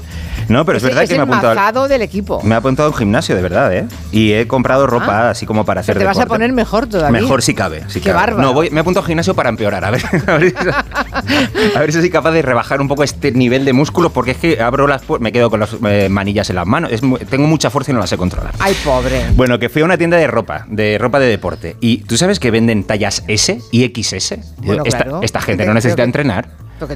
Pero ¿cómo van a vender mallas S? ¿Para qué? Quiero decir, la gente que lleva una talla S, ¿para qué va a ir al gimnasio? No, me parece una, una contradicción, no lo, no lo había pensado nunca, pero creo que esta gente no necesita llevar eh, ropa de deporte. sí, para estar más, más- para estar más duro. Ah, puedes, vale. puedes tener una talla S y estar blando y fofo. Eh, Bueno, esto no lo he visto yo todavía, pero es Ya, es posible que ocurra. Pero como hay mucha gente que es muy competitiva, Julia, hay gente que es tan competitiva que no le gusta perder ni siquiera peso, ¿vale? Por eso esta gente se suele hacer otro tipo de propósitos que son los relacionados con la economía. Por ejemplo, estos. Tengo planeado comprarme un coche y si puedo una casa. Un coche y una casa. Comprarse un coche y una casa. Está ahorrar más, gastar menos dinero en cosas superfluas, comprarte una casa como este chico, pagar tus deudas, etcétera. Todos ellos están destinados a tener vidas, pues eso, más, más tranquilas, a tener una mayor salud financiera, pero son objetivos muy complicados de cumplir. Por eso los pobres normalmente nos conformamos con propósitos relacionados con la cultura o la formación. Mi propósito para el año que viene es de viajar más. Pues sacarme el carné, por ejemplo. Leer más que no he leído nada. Estudiar para sacar la carrera que estoy estudiando Leer más, ir más al cine, aprender un idioma, viajar, aprender a tocar un instrumento, ganar un Ondas, un, un Oscar, ¿por qué no? Tampoco son objetivos estos sencillos de cumplir, implican cambios de hábito bien profundos, así que y menos en, en el plazo de un año. Así que eh, en un nivel de exigencia menor, muchos acabamos conformándonos con los propósitos relacionados con ser pues un poquito mejores personas, con dedicar más tiempo a los que queremos, por ejemplo. Quedar con mis amigos más a menudo, que nos vemos una vez al año. Estar más tiempo con la familia. El propósito es ese, luego ya se verá. Luego ya, vere- luego ya veremos. Estar Por- más tiempo con la familia. O con los amigos, ¿ves? Sí. Esto de pasar más tiempo con la familia es algo que hay muchos jóvenes españoles que muy a su pesar están cumpliendo este año y los pasados porque están viendo obligados a volver a casa de sus padres. Ah, Y lo- porque no se puede pagar un alquiler. Efectivamente, y esto te obliga a ver más a la familia. Así que este es de los pocos propósitos que sí se cumplen. Y luego hay otro tipo de propósitos que son pues más personales, más creativos. Pues me hubiera gustado superar el vértigo. Tener un huerto para poder dedicarme un poco a mi tiempo libre. Terminar una partida de Monopoly. La vida he terminado una. Terminar una partida de Monopoly. Eh, Este creo que es de los que hemos escuchado es de los más difíciles de cumplir. Yo tampoco he terminado nunca una partida de Monopoly. Ni yo, es aburridísimo. No, y eh, normalmente lo que pasa es que terminan en pelea. O sea, el Monopoly despierta lo peor de cada uno. Entonces las partidas de Monopoly terminan con el- los billetes volando, el, el tablero dado la vuelta, quizá algún ojo morado. y luego no es tu propósito. no, no, no. Yo me todos los años me hago, por ejemplo, el de aprender a decir que no. Aprender a decir que no. No. Vale. Es este, sí, este sí lo he cumplido. No, y, Vale. y luego hay otro tipo de propósitos que no dependen de ti, que son los que podríamos llamar los propósitos así Mr. Wonderful, ¿no? Que da exactamente igual que te los formules tú o que no, porque no vas a poder hacer nada por cumplirlos. La paz entre los corazones, porque hay mucha agresividad y mucha pelea, mucho conflicto, entonces yo creo que lo mejor es la paz en los corazones para que podamos llegar a un entendimiento La y paz haya diálogo. en los y- corazones, que Paz es el propósito que se haría Ana Igartiburu, yo creo, ¿no? Qué bonito, sí. Sí, en esta categoría está la paz en el mundo, el final de la guerra, la erradicación del hambre, la sonrisa de un niño, que luego tú te haces todos estos propósitos, luego en la puerta del metro mm, aparece un chaval con una carpeta y un peto de Intermon Oxfam y te cambias de acera. Que nos, que nos conocemos. Sí, es verdad, es verdad. ¿Tú, Julia, te has hecho propósitos para este año? No, ya te he dicho que siempre digo que no. Siempre dices que no. No, incluso a mí misma, yo, yo, yo no me engaño. Bueno, yo pues- no me engaño a mí misma. Haces muy bien, haces muy bien. De hecho, yo este año tampoco me he hecho ningún, ningún propósito. El año pasado me propuse dejar de procrastinar y todavía no me he puesto. Eh, a, ver si a ver si mañana empiezo. Entonces, cuando termine este, ya empezaré con el otro. Espera, que te voy a leer cosita. Dice por aquí Venga. un oyente, eh, dice, Canchitos es horroroso. Cuando lo pongo con mi mujer nos quedamos como tontos cantando, riendo durante horas. Eso es droga pura, es una maravilla de programa, Sí. que lo sepas. ¿Sabes qué pienso yo de cachitos? Que es como un paquete de pipas, que cuando te lo abres, puede que Ya no no... puedes, exacto, eh. no puedes dejar de comerlas. A veces dice, ahora, ahora apago, apago, apago. No, no, no, espera, espera, que sale el siguiente. Exacto, exacto. Y- Cristina dice que sois fantásticos y aunque siempre hay para todos, ah, hay ofendiditos en todas partes que nunca tienen sentido del humor, pero que sois lo mejor de la noche vieja. Muchísimas gracias, muchísimas gracias. Vale, bueno, vamos a ¿Qué seguir con los propósitos. Yo no quiero desanimar a nadie, Julia, pero hay un estudio de la Universidad de Scranton, que la verdad es que suena a nombre de universidad inventada, pero creo que existe de verdad, que dice que solamente el 8% de las personas que se hacen propósitos de año nuevo logran realmente cumplir los objetivos. El así 8%, que 8%. Mi objetivo hoy es que estemos en el 92 restante, ¿vale? Entonces he consultado todos los manuales de autoayuda, como hago siempre, todos los consejos de coach, todos los análisis de psicólogos, y es increíble la cantidad de literatura que he encontrado dedicada al respecto de algo que sabemos que no va a pasar. Es hora de tomar resoluciones, pero ¿cómo lograr los propósitos de año nuevo? Vamos a hablar de cómo llevar a cabo nuestros propósitos de año nuevo. ¿Cómo crear y cumplir tus propósitos para año nuevo? Ay, por favor. Bueno, esto es un género en sí mismo, ¿eh? es la ciencia ficción de las buenas intenciones. Exactamente, pero aquí estamos para creer, así que vamos con nuestro manual de instrucciones definitivo para lograr por fin nuestros propósitos Venga, de año nuevo. vamos lo, allá. Lo primero, claro está, es tener un propósito, ¿vale? Puedes elegir uno de la lista amplia que hemos dicho antes, pero es muy importante que el objetivo que tengamos sea realista, o lo que es lo Hombre. mismo, hay que ser conscientes de nuestras propias limitaciones. Es que buena parte de la dificultad en cumplir pr- propósitos es que no somos realistas y nos proponemos cosas demasiado gordas, demasiado ambiciosas. que no están a nuestro alcance. O sea, si tu propósito para este año 2024 es eh, pues, aprender cinco idiomas, ganar, ganar tu primera estrella Michelin, escalar un 8000 y No, además no, quieres no. dormir 8 horas cada día, pues es posible puedes. que dormir lo de dormir es posible que no lo vayas a conseguir, ¿vale? Yo quiero ponerme serio aquí para darnos un dato a todos. El 31 de diciembre, la noche del 31 al 1, lo único que cambia es el año. O sea, cambia un número solamente. Nosotros seguimos siendo exactamente las mismas personas. No nos cambia el metabolismo, no nos cambia el carácter y el sofá tampoco deja de ser una alternativa mucho más cómoda que salir a correr bajo la lluvia. Y el chocolate no está, más rico, no está menos rico. Así que la idea es ir empezando con objetivos menos Vale, ambiciosos. Objetivos menos ambiciosos. Eso es, ir progresando hasta niveles dif- más difíciles poco a poco. Ese es el consejo número uno, ser Esto realista. ¿Qué Hay que ser realista, sí, pero no nos podemos pasar de conformistas. Cuidado, que hay gente que para garantizar que este año sí o sí va a cumplir sus objetivos se ha propuesto perder pelo, por ejemplo. Que esté seguro que cae. Hombre, pero que- no vale, ¿vale? Los que ya lo ven venir, me Eso parece es, bonito. eso es. me parece No, bonito. incluso los que no, quiero decir, todos acabamos perdiendo pelo, ¿no? Es que, eh, eh, vamos Mira, a... perder pelo no, pero me voy a dejar el pelo blanco. Hay muchas personas que lo están haciendo. Esto es verdad, es verdad, es verdad. Eh, en lugar de teñirme, hay gente que dice, ah, ahora me voy a dejar el pelo blanco. Pues a mí O con este, ganas. este- exacto, esto lo hizo, por ejemplo, mi madre se propuso esto y lo, y lo logró hace, hace unos años y está guapísima. No creas que no es, no, es difícil, ¿eh? Cuando la gente va teñida y luego hay que dejárselo crecer, o te cortas el pelo cortísimo, o tienes una temporada bicolor.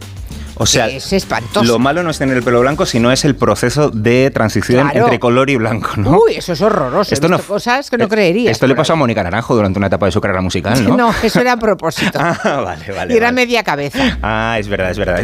Me extrañaba a mí que fuera sola, que tuviera toda la raíz en el lado izquierdo del pelo. Es verdad.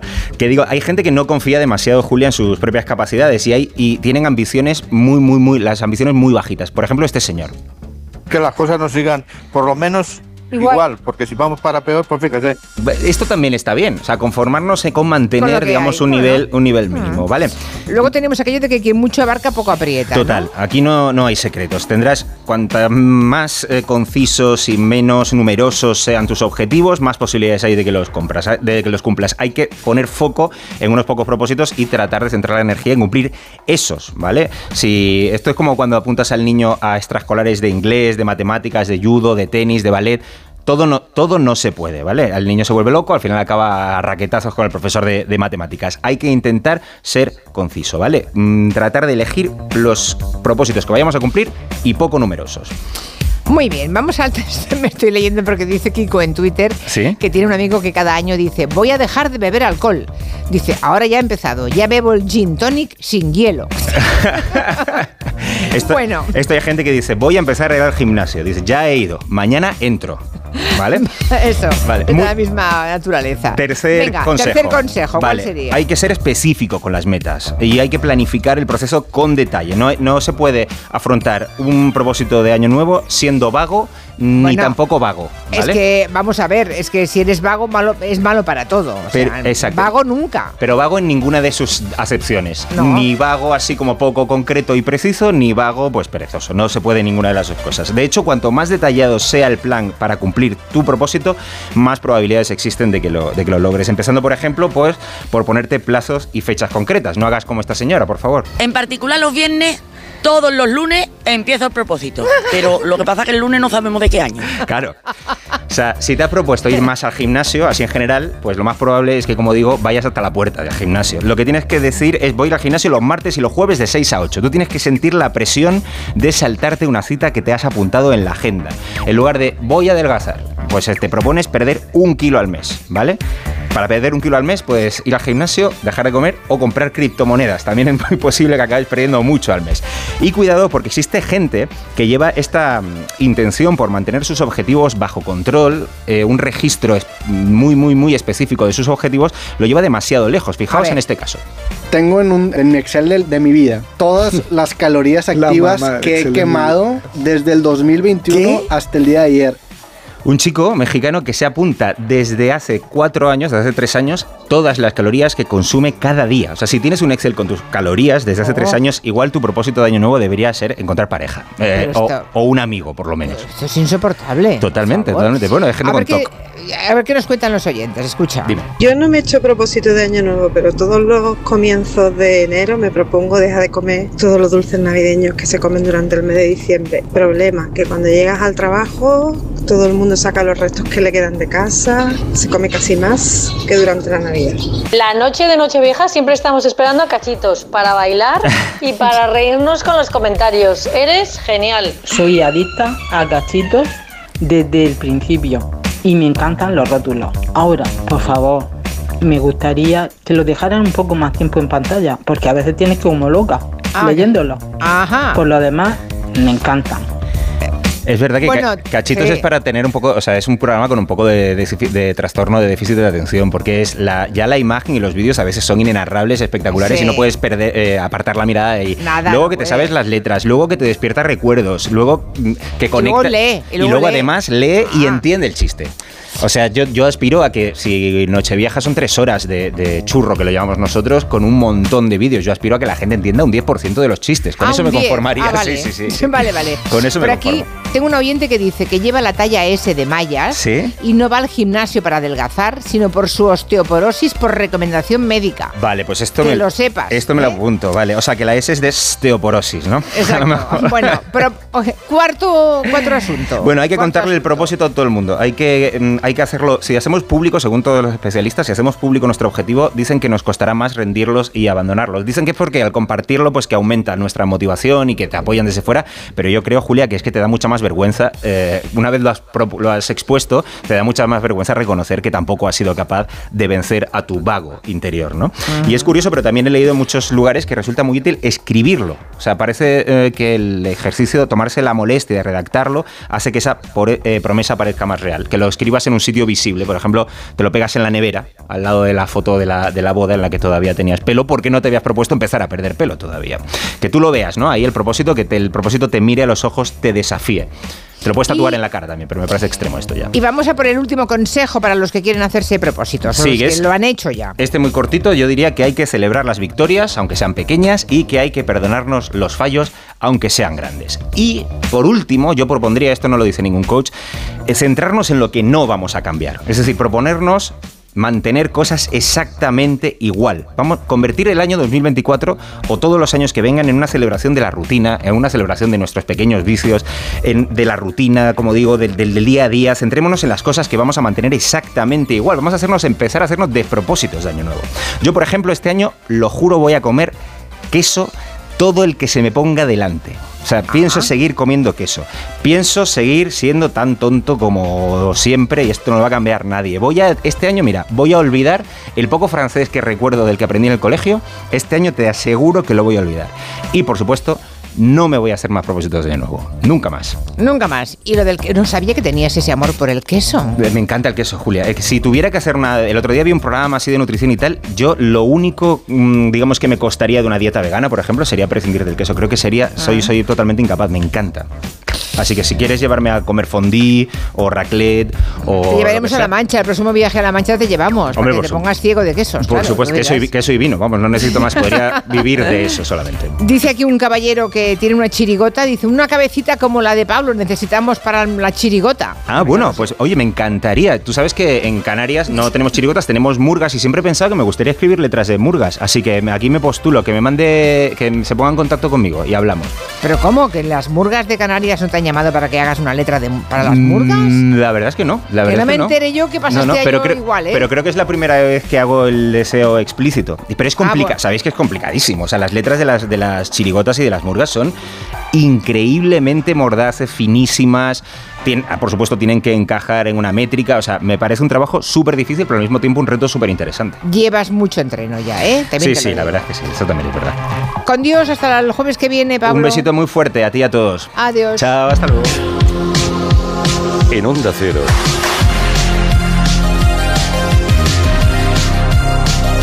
Julia en la Onda. Con Julia Otero.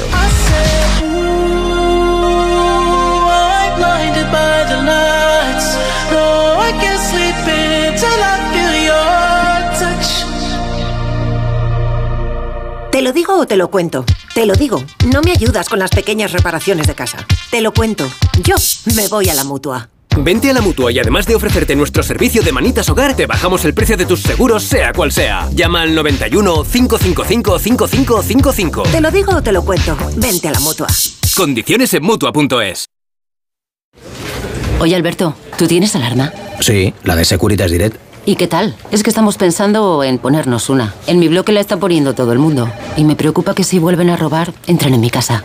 Ni te lo pienses. Por lo que cuesta, merece la pena vivir tranquilo. Protege tu hogar frente a robos y ocupaciones con la alarma de Securitas Direct. Llama ahora al 900-272-272. Hoy ha venido don Carlos a cobrar el alquiler. Me ha dicho que le pagamos lo que le debemos o tendrá que echarnos de la casa. Pues no te preocupes que ya lo voy a arreglar. Megan Montaner. Tu madre necesita dinero y yo un heredero en condiciones para mis tierras. Juanjo Puigcorbé. ¿Quién es esta mujer? ¿No lo ves? Es tu nueva esposa. ¿De qué está hablando? Unax Ugalde. Entre Tierras. Estreno hoy a las 11 menos cuarto de la noche en Antena 3. La serie completa ya disponible solo en A3 Player. Si lo que te separa del universo digital de tus hijos son puertas que todavía están cerradas, ¿cuántas estás abriendo? El universo digital de tus hijos e hijas es todo un mundo. Más puertas abres, más lo entiendes. Descubre cómo en FAD.es. Con la colaboración de Fundación A3 Media. Más que 60 consigue un sexy 60% de descuento en tus nuevas gafas. Infórmate en soloptical.com. Soloptical, solo grandes ópticas.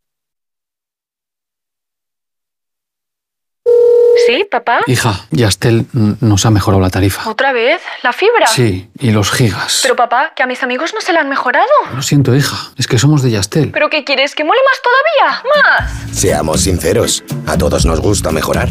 Por eso en Yastel volvemos a mejorar las tarifas por el mismo precio. Llama al 1510.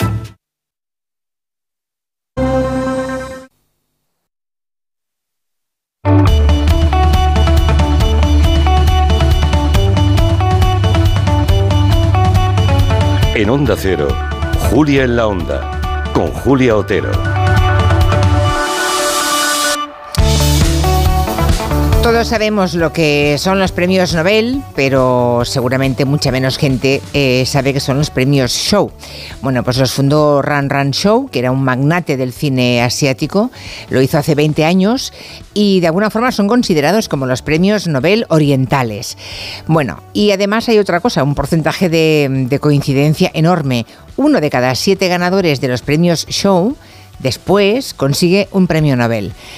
Pues bien, la única ganadora española es la doctora Eva Nogales, que es una biofísica de Colmenar Viejo, que bueno, es hija de un pastor de ovejas y de una bordadora, y que nos escucha, doctora Nogales. ¿Desde dónde? Buenas tardes.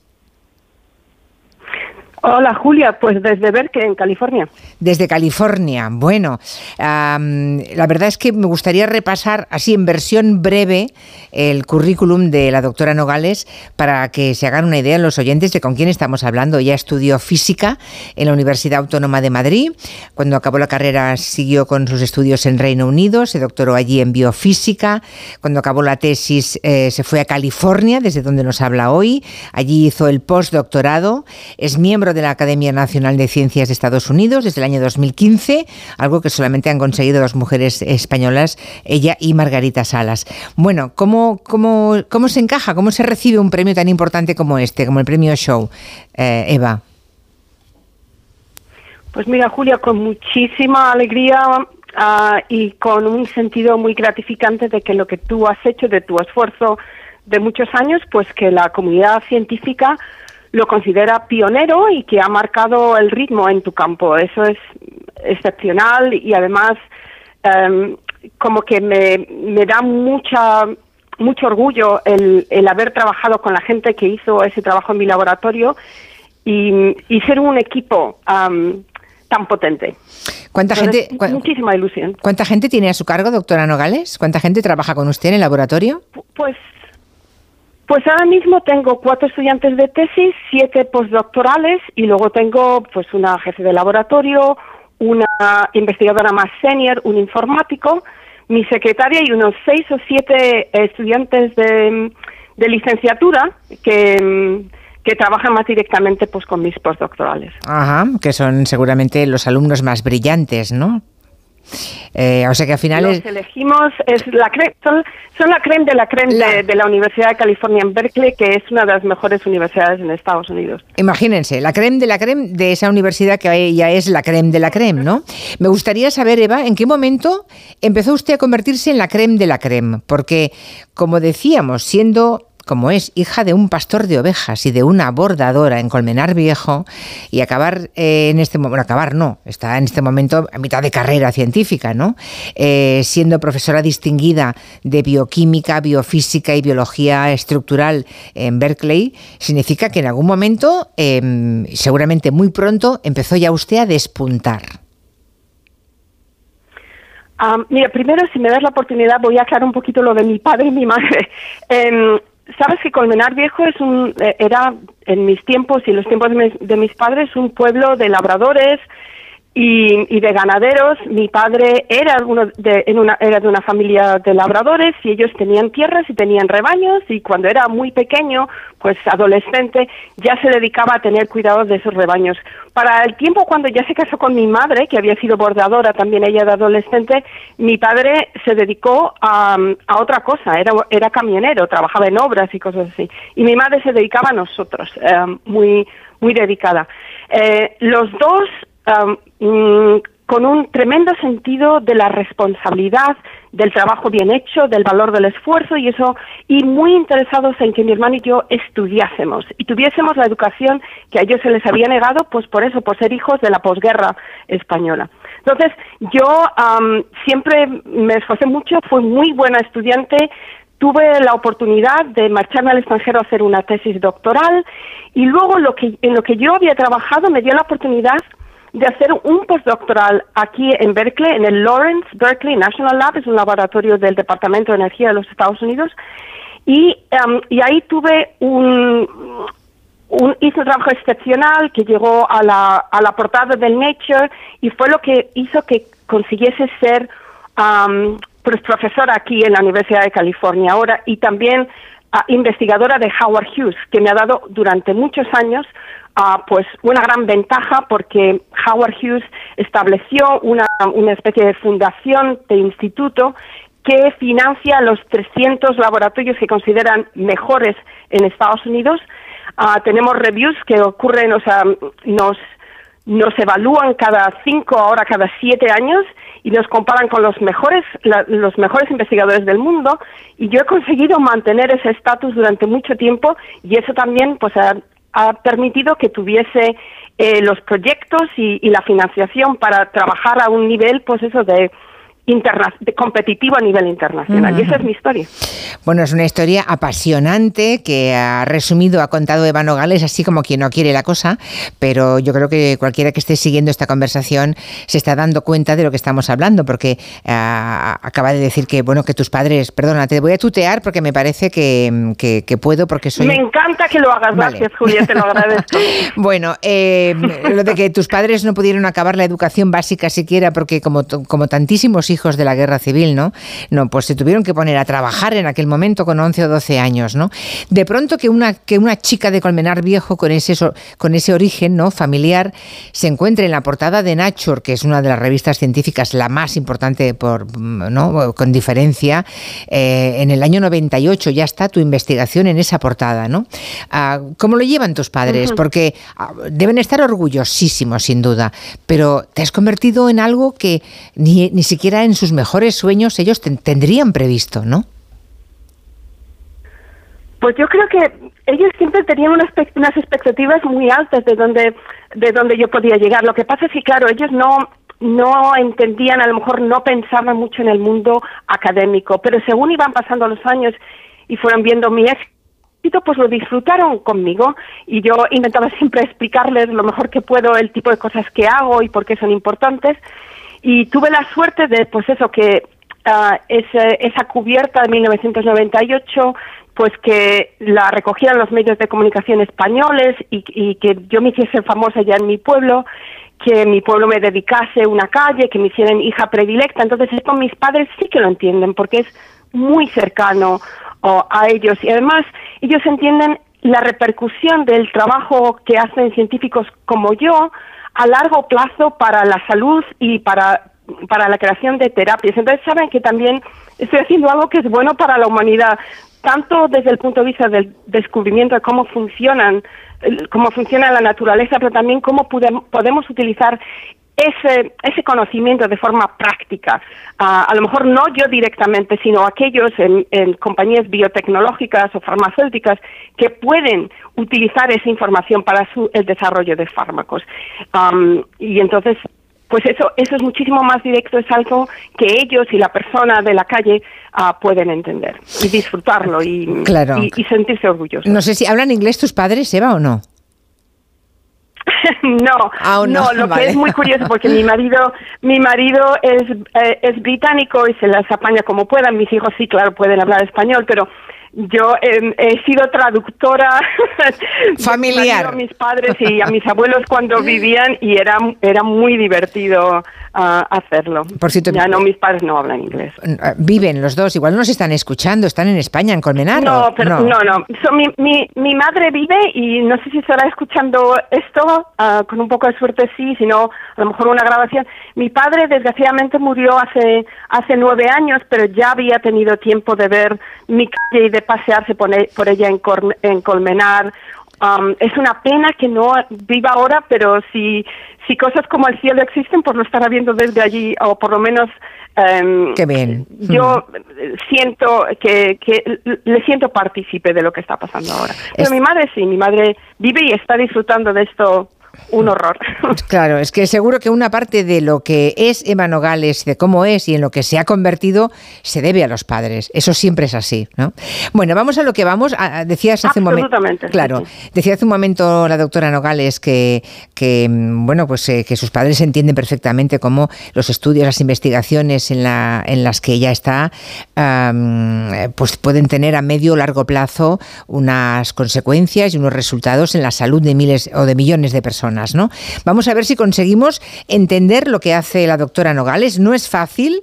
Vamos a ver en qué consiste el trabajo. Yo he visto que ah, el premio Show 2023, tan importante en ciencias de la vida y medicina, es por un trabajo pionero de la doctora Nogales, ojo, escuchen, en biología estructural de transcripción de genes. Mm, a ver si nos puedes contar, Eva, en qué consiste ese trabajo. Muy bien, lo intento. Venga. Am, verás, lo que yo, la para empezar, la biología estructural es como una rama de, de la biología molecular que se dedica a obtener las estructuras de los componentes de las células, los enzimas, las proteínas, el ADN, el ARN, qué forma tienen, cómo se mueven, cómo interaccionan unos con otros. Entonces eso lo puedes dedicar a cualquier proceso biológico.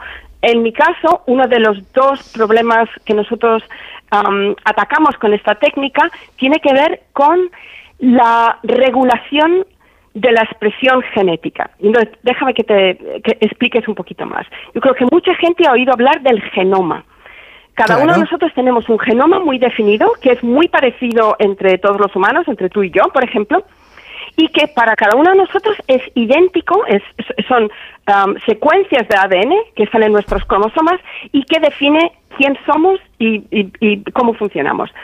Ahora, todas nuestras células, todos los componentes de cada uno de nuestros tejidos, de nuestro cerebro, de nuestro corazón, de nuestra piel, todas tienen el mismo genoma, pero cada una de esas células es completamente diferente. ¿Por qué? Porque cada una de ellas está expresando, está leyendo solo parte de esa secuencia en un determinado momento. Entonces, lo que leen y lo que no leen definen lo que son, si son una neurona, si son un leucocito, si son parte de la epidermis. Entonces, tiene que haber una maquinaria que en, en un determinado momento lea los genes que son apropiados, las secuencias que son apropiadas. Y nosotros estudiamos esa maquinaria.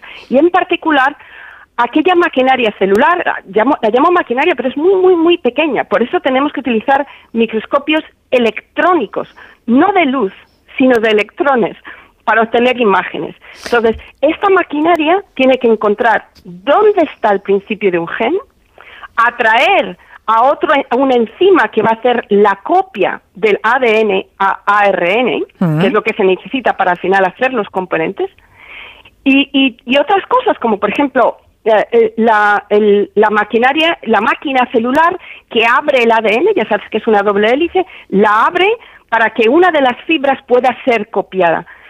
Todo esto es muy complicado, mm, está muy regulado y nosotros lo que hemos hecho ha sido visualizarlo. Es que eso es lo que a paso. Eso es lo que a mí me parece fascinante, Eva. Cuando he leído que hay, porque eh, o sea, tú eres la líder, digamos, eh, en, en tu ámbito del uso de criomicroscopía electrónica, ¿no? Criomicroscopía, es decir, un criomicroscopio electrónico que no es un tema de luz, sino de electrones, decías, con el que eso que estás contando es posible visualizarlo, o sea, puedes visualizar los movimientos para, para que t- todo ese proceso que has contado ocurra delante de ti, pero he visto que tienes que hacer como un millón de fotos de una proteína, combinar las imágenes con superordenadores y ahí átomo a átomo tienes toda la estructura, incluso en tres dimensiones, ¿no? Correcto. Entonces, los microscopios electrónicos son unos microscopios gigantescos que utilizan una fuente de electrones para pasar a través de la muestra y darte imágenes. La- esos electrones tienen muchísima energía y destruirían las proteínas y por eso las congelamos. Entonces, el crío viene de temperaturas criogénicas. ah, trabajamos a temperaturas de unos menos 180 grados centígrados, bajo ce- 180 bajo ceros. Sí. Y, y eso hace que las que sean más resistentes, si quieres, a los electrones. Y luego utilizamos muchísimas, sacamos muchas imágenes de copias de, de, esa molécula, de esa proteína en la que estamos interesados, y tenemos como fotos, ah, según, em, como sacar una foto de futbolistas según están jugando el partido, son instantáneas, pero que luego nosotros podemos como interpolar para conseguir imaginar cómo se mueven am, durante el partido, si quieres, en nuestro caso, durante el proceso de expresión, ah, Pero de expresión esto- genética. esto- y sí, Iba a decir, doctora Nogales, que de alguna manera eso que, que usted consigue, eso que tú consigues ver, es casi ver el, el proceso más interesante y más fascinante de cómo se produce la vida, ¿no? Bueno, todos nosotros pensamos que estamos trabajando en algo que es lo más importante para la vida, pero sí, esto es como parte de lo que se llama el dogma central de la biología molecular, que tiene que ver con la parte más básica de lo que es la vida, que es ADN, que contiene información genética, ARN, que la, que la copia gen a gen y que luego la transforma a través del de un proceso que se llama de síntesis de proteínas en proteínas. Entonces, sí, es crucial y la regulación genética tiene que ver con dar identidad a cada célula, que al final es dar identidad al complejo sistema de tejidos que definen un organismo. Así que yo creo que sí, yo estoy de acuerdo en que es importantísimo. Otros que trabajan en otras cosas. No estoy segura. Yo creo que ah, ahora será interesante. para su... Yo, yo, yo imagino que todos estamos siguiendo con mucho interés todo lo que nos estás explicando, pero seguro que la doctora Nogales, él es consciente de que eh, es, es dificultoso ¿no? para, para mentes que no son científicas y que no saben, es que de lo que estás hablando son cosas muy sofisticadas. Pero en cambio podemos entender muy bien la utilidad que puede tener eh, que consigas transcribir genéticamente la estructura de esa proteína, de todas las proteínas del ADN. Eso sí que contarnos para qué puede usarse y, a- y en qué plazos sí que seguro que todos lo vamos a entender. Pues mira, entender la célula, que es eh, entender cómo funcionan las células y cómo se regulan, al final es como entender las bases naturales de, de la vida, entender, empezar a entender y, a- y- ayudarte con ello a entender qué es lo que ocurre cuando las cosas van mal. Cuando tienes una enfermedad, por ejemplo, supongamos una enfermedad genética en la cual uno de estos genes ha sido mutado y eso se transmite de padres a hijos y da lugar a una proteína que ahora no funciona como debería funcionar. Y eso hace que tenga consecuencias fisiológicas, que ahora un determinado tipo de célula, de tejido o algo no funcione, que tenga, por ejemplo, ahora problemas neurológicos de, mm, o problemas cardíacos o, problemas de, de, por ejemplo, ser más sensible a la radiación solar y, y, y más, tener más tendencia a tener cánceres de piel. Ese tipo de cosas podemos entenderlas si mejor si sabemos en qué significa esa mutación al nivel de la proteína. ¿Qué es lo que hace que ahora esta proteína ya no pueda funcionar? Porque un pequeño elemento dentro de ella ahora tiene otro carácter, tiene otra química. Entonces, eso es lo que hace la biología estructural. Nos da la información de proteínas donde ahora, por ejemplo, podemos ver si esto se muta como en esta enfermedad, ¿qué le pasa a la proteína? Ahora ya no tiene la misma forma, no se puede enganchar al ADN como se enganchaba antes, este tipo de cosas. Una segunda parte, si tengo tiempo, es que una vez que sabes cuál es el problema y cuál es la proteína diana, si quieres, lo que se puede utilizar esa información es para el desarrollo o la mejora de fármacos, que son pequeñas moléculas orgánicas que se unen a esa proteína y cambian cómo funciona. Típicamente evitan que funcione y eso se hace para contrarrestar a una determinada enfermedad. Entonces, visualizar esas proteínas ahora unidas a esos fármacos, con el fármaco pegado, nos dice cómo funciona y cómo podemos mejorarle, cómo podemos cambiar la química para que funcione mujer, mejor. Eso es algo que nosotros sabemos muchísimo y muchos otros biólogos estructurales. Bueno, eso es Entonces, con- tanto conocer... como para entender tanto para entender el origen molecular de la enfermedad como para generar terapias que la contrarresten, mi trabajo y el trabajo de personas como yo es importante. Es que para curar hay que conocer, ¿no? Eh, y allá donde todavía Exacto, sí. sí. y allá donde todavía no hay respuestas hay que seguir eh, pues indagando en el, en el máximo conocimiento. El comité que seleccionó de selección del premio Show, ese que ha recibido la doctora Eva Nogales, dijo que el trabajo que está haciendo eh, es un cambio de paradigma, fíjense, ¿eh? un cambio de paradigma en la comprensión de uno de los procesos más centrales de la vida. Ah, y, y yo tengo la esperanza de que, bueno, yo no sé, Eva, no, yo no sé tú, pero puede llegar el premio Nobel. Hombre, el premio Nobel puede llegarle a quien eh, haya hecho este tipo de, de trabajos de este nivel o puede no llegarle. Esto es algo que me están preguntando mucho. Am, el premio Nobel se da una vez al año y, y somos muchos y, y hay gente que realmente mm, debería haber recibido el premio Nobel y se, y se muere sin llegar a tenerlo. Pero bueno, mm, aunque no vivimos para pensando que nos tienen que dar el premio Nobel, si nos lo dan, fantástico. Aparte de otra cosa, porque recibir este tipo de pre- premios hace que ocurren cosas como la que está pasando ahora mismo, que tú me estás entrevistando a mí. Yo creo que ese tipo de premios grandes tienen ese valor, que ponen por unos días a la ciencia y a los científicos en el foco y que esto ayuda a gente, probablemente a gente que está escuchando tu programa y que a lo mejor son jóvenes que están pensando, ¿debería yo dedicarme a la ciencia? ¿Es esto relevante? ¿Soy capaz? A lo mejor ahora ven a una científica que viene de un pueblo como el suyo que puede servirles de referente. Entonces estos premios tienen ese valor no necesariamente se lo dan a todo el mundo que lo que lo merece, pero aquellos a los que se lo dan pueden tienen una oportunidad de ser el foco durante un tiempo, promover la ciencia y servir de referente para una nueva generación. Y eso te lo agradezco mucho, Julia, que te tomes este este interés. No creas. el eh, valor. No, te aseguro. que yo le veo a estos Te, as- premios. te ¿eh? aseguro, Eva, que tenemos, la- la- eh, si hay algo en lo que mm, tenemos siempre atención puesta, es, tú decías, cuando se pone el foco sobre alguien. Nosotros vamos buscando, a la que vemos una pequeña linternita, aunque sea una luz muy pequeñita, ahí que nos vamos, porque el mundo de la ciencia nos apasiona y porque descubrir a grandes científicos, eh, como en este caso tú, am, traerlas a la radio y dar una charla de alguien con, con tu reputación y con tu currículum, me parece que es usar también la radio y los medios de comunicación para, para, para difundir, ¿no? Para tirar hacia arriba de todos, de alguna forma, ¿no? Para no conformarnos con, con- con cuatro cosas que nos producen divertimentos, sino también aprender. Y como tú dices, en biología molecular cada dos años hay que cambiar los libros de texto porque quedan obsoletos. Es verdad que es muy complicado llegar a tener un premio Nobel porque hay mucha gente muy potente investigando y muy buena, pero tenemos toda la esperanza en que mm, tal vez entre, entre los candidatos y entre los señalados por los dioses este, este pronto algún día Eva Nogales. Me ha encantado conocerte, Eva. Igualmente, Julia, ha sido un placer.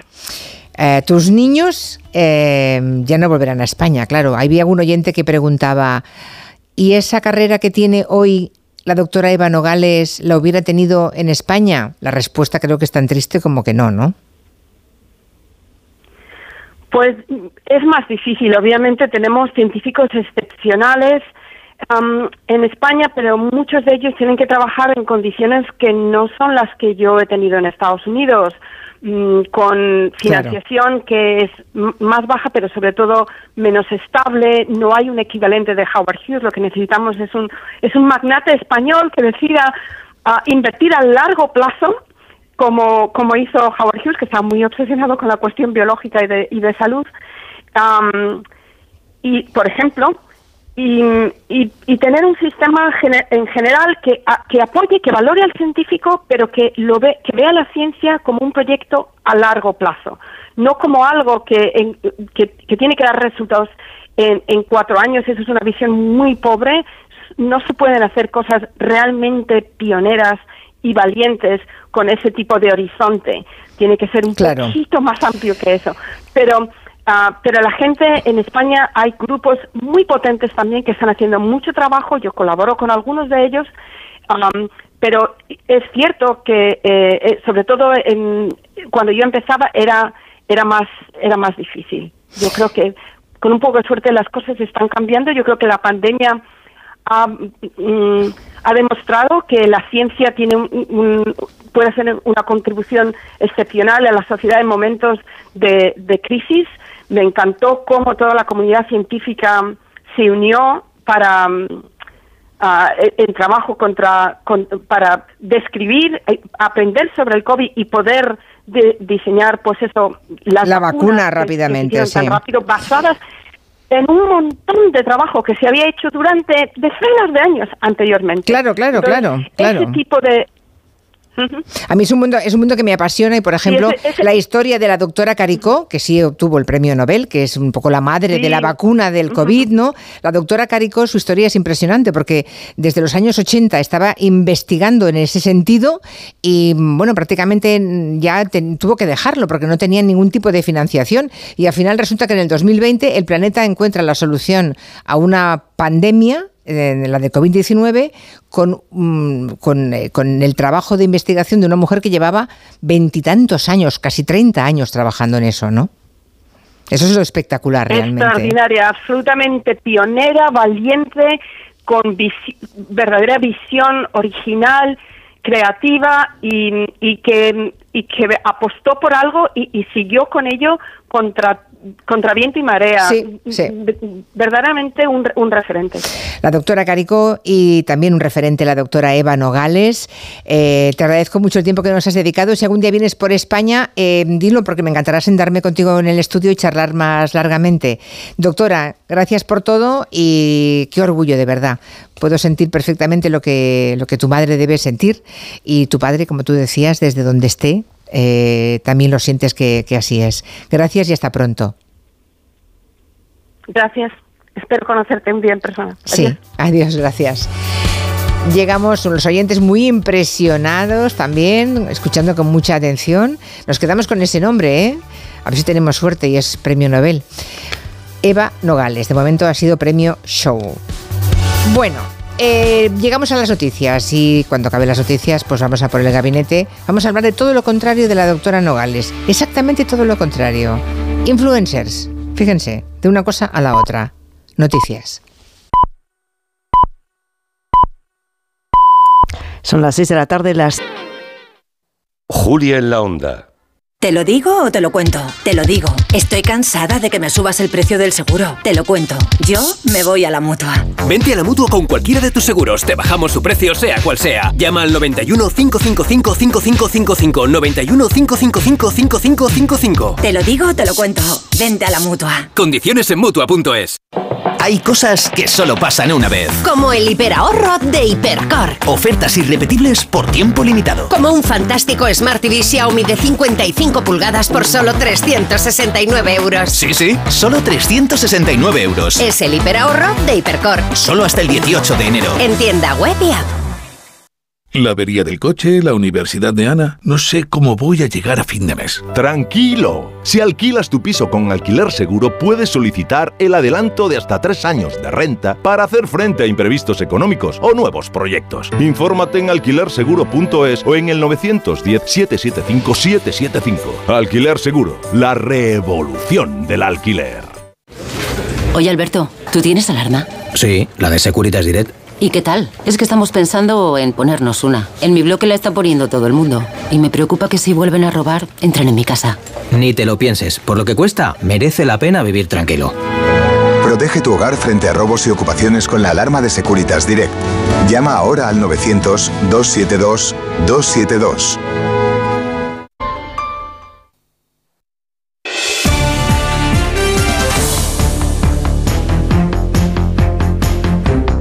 En Onda Cero, Julia en la Onda, con Julia Otero. Pues ya estamos todas. Eh, está Carolina Vescanza, buenas tardes. Hola, buenas tardes. Feliz año nuevo. Feliz, es verdad, ¿Puede todavía, decir todavía toca. O, o ya, todavía ya, o ya no. ¿Cómo Vamos a ver, cosa? tú y yo no hemos hablado desde que cambiamos el año, ¿no? Correcto. Entonces, feliz año nuevo, ya Eso, está. venga, lo mismo, lo mismo puede aplicar a Javier Gallego, feliz año nuevo. Feliz año nuevo para todos. Eso es, y a Juan Soto Ibar, lo mismo. Feliz año nuevo con, con 11 días de descuento. Bueno, ya, pero es que todavía no, no, no, no había, ni nos habíamos visto ni nos habíamos hablado. Por eso mis 11 días anteriores han sido tan malos. Ahora empieza lo Ahora, bueno. ahora empieza lo bueno. Necesitaba la claro, felicitación, claro. joder. Bueno, ¿que- ¿queréis comentar alguna cosa de la jornada de ayer antes de que empecemos con el tema? Yo que decía que para desengrasar un poco de cuestiones políticas, ¿no? Llevamos dos días con la política en vena y ya no podíamos más y por eso hoy hablamos de influencers. Yo te, yo te quiero hacer la pregunta que te he hecho fuera de, de micro ahora. Que si, que si Yolanda Díaz dijo tacos a- después de terminar la entrevista, sabiendo lo que venía. Fíjate, pero igual ella sabía lo que venía, pero yo no sabía lo que venía. Ya. Los periodistas no sabíamos qué ocurriría en la votación. La pero espalda sí- la tenía ahí, no tenía puñales. Sí notamos que Yolanda Díaz a- ayer estaba especialmente cabreada. Mm. Eh, habló de psicodrama. Hay una declaración que nos hizo aquí que dijo, la política no es un psicodrama, son hechos para la gente. Y lo del psicodrama, pues es claramente, cuando pronunció esa y otras frases muy contundentes, ¿no? Sí, psicodrama empieza por P, claro. Sí, bueno, es el psicodrama de... eh, en los psicodramas están las emociones metidas, ¿no? Claro, claro. Y por tanto ahí están las emociones, las venganzas. Claro, cuando luego vimos el resultado de la votación, cuando ella estuvo aquí a las cuatro y media, todavía no sabíamos cuál iba a ser el voto de Junts. Con lo cual, si el voto de Junts se sumaba en no al voto de Podemos, lo de Podemos perdía trascendencia. Pero al quedarse solo en la negativa, eh, solo, eh, y por tanto decayendo ese decreto, es cuando tomaba dimensión todo lo que había dicho antes eh, la vicepresidenta, ¿no? Fue una tarde realmente mm, ayer de psicodrama, Sí. por seguir con la, Yo- con la terminología de, de Yolanda Díaz. Pasiones humanas hablan mucho de la política. Sí, pero es que claro, hoy, hoy hay 700 y pico mil personas que van a cobrar 100 euros menos al mes, ¿no? Entonces, eh, no y es lo, a fácil. gusto, y lo a gusto que se han quedado en Galapagar. No lo sé quién se ha quedado a gusto, porque intentan defender como pueden esa posición, ¿no? Cada uno intenta defender como puede. Eh, que no- que- sobre todo defender que no es lo que parece. Y lo que parece, mm, sea o no sea verdad, lo que parece es que es un acto de venganza solo contra Yolanda Díaz, ¿no? Eh, sí, no sé si A mí me da esa impresión, pero Sí. como soy un mal pensado. Javier y Carolina queréis decir algo al respecto o no. Carolina no lo sé, Javier seguro que sí. Carolina está un poco. Sí, No sabe si, No, pronunciarse yo, o no. Yo es que me estoy mordiendo la lengua también, porque, a ver, eh, no te ayer. muerdas nada, hombre, no te muerdas Ayer nada. eh, nos preguntas, pues venga, mm, fue un bochorno absoluto. Mm, los compañeros, las compañeras que suelen estar eh, día tras día en el Parlamento, en el Congreso, ayer en el Senado, eh, de distintos medios, de distintas líneas editoriales, eh, la inmensísima mayoría coincidían en que, en que la jornada de ayer fue patetismo puro y un auténtico bochorno desde el punto de vista político. Y entonces, titular, hombre, quien juega con fuego se quema. Habló del presidente del gobierno. Claro, quien pacta Bueno, sacó dos decretos de tres, ¿eh? bueno, A- así eh, quisiera a, quemarse costa, a muchos. costa de... Ya quisieran quemarse. No, pero a costa de ah, no. Julia. Claro, es que, es que esto no es baladí. O Vale, sea a que costa- a costa del bochorno de vivir eh, eh, esas negociaciones eh, con un señor que está en Waterloo. eh, lo de Podemos ya lo habéis comentado y evidentemente es condición humana, evidentemente también mm, puede hablar luego Carolina, pero hombre, eh, motivos para la venganza o el despecho también le han dado a Podemos desde Sumar, que cada vez es menos Sumar. Estos movimientos Sumar, Unidas Podemos, cada vez son más desunión y menos restas que sumas. Pero bueno, yendo a, yendo a lo Mollar, que a mí me parece eh, lo bochornoso de ayer es que, bueno, pues que evidentemente ha quedado de manifiesto que mm, hay alguien que maneja los hilos de esto que se está convirtiendo en una marioneta ya eh, esperpéntica. Y es eh, un señor llamado Puigdemont. Porque consiguió exactamente qué, Puigdemont, lo digo porque aquí hoy, hoy por ejemplo, hay un sector, los- el sector independentista recalcitrante, no sabes lo enfadados que están con Junts, porque entre otras cosas ha negociado y ha conseguido cosas que si no están en el gobierno, ya me contarás tú cómo las van a... cómo- cómo- o sea, él, no- él no está en el gobierno. Junts ni siquiera está en el gobierno. En el Pero- gobierno está otro pues- partido. pues con- y, según, y según las encuestas, en las próximas elecciones, Sí. Junts seguirá sin estar en el gobierno. De modo que, ¿cómo puede negociar desde Junts, conseguir cosas que solamente desde el gobierno de la Generalitat, eh, digamos, se pueden eh, llevar a cabo, ¿no? Se pueden mm, corporizar si está en oposición en Cataluña. Pero esa pregunta se la Todo es para pelear, todo es para, es que se odian entre ellos. Sí, sí, no, sí. Se evidentemente- detestan profundamente. Evidentemente, esa es el que otra gobi- de... Claro, el que gobierna es Esquerra Republicana. Bueno, la Ellos no. amnistía se la han llevado ya. Ah, bueno, no, no, todavía no. Bueno, pero ya la tienen. Que por cierto, ayer presentó eh, el Partido Popular, ¿no? Nadie habla de eso hoy. ¿Por qué? De la, de la contra Claro, propuesta. la Ya. Ayer era un día también importante para Pues el la- Partido la- Popular el y de pronto Partido Popular se está no luciendo, vendiendo sus productos, se está luciendo. Porque, Claro, o sea, ayer era un día en que, que el Partido Popular podía lucirse, ¿no? Y, y de pronto, hoy nadie habla de eso. Mm, Bueno, es que lo que pasó ayer, esos 30 minutos de fallo técnico, en fin, es que, es que fue muy, como dice Gallego, es que fue un poco esperpéntico todo. Ah, no, no, eso, y cómo han salido a chulear después eh, del... eh, es que cedían y cedían y cedían, ¿no? Lo que han dicho hoy los independentistas de Junts. Cedían y cedían y nosotros, venga, venga, venga, venga. Ahí, claro, es que, es que, es que Sí, eso va a ser una legislatura del infierno. Fíjate que pese a todo, aquí les llaman traidores. Quedaros con eso. Sí, pero los más hiperventilados, ¿eh? ya, ya, ya, ya, ya. De todas formas, Sí, me- Pero los más hiperventilados también votan, ¿eh? Ya, sí.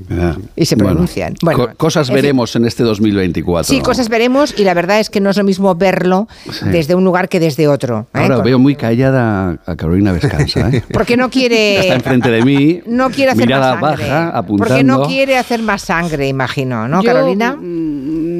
La verdad que el- el- me ha alegrado muchísimo cuando me habéis llamado esta mañana me habéis dicho que el tema era los youtubers. O sea, me Pues nada, vamos a eso. Estupendo, porque realmente no, no me gusta mucho hablar de Podemos, no me gusta nada hablar de, de Podemos, o por lo menos no me gusta hablar de este Podemos.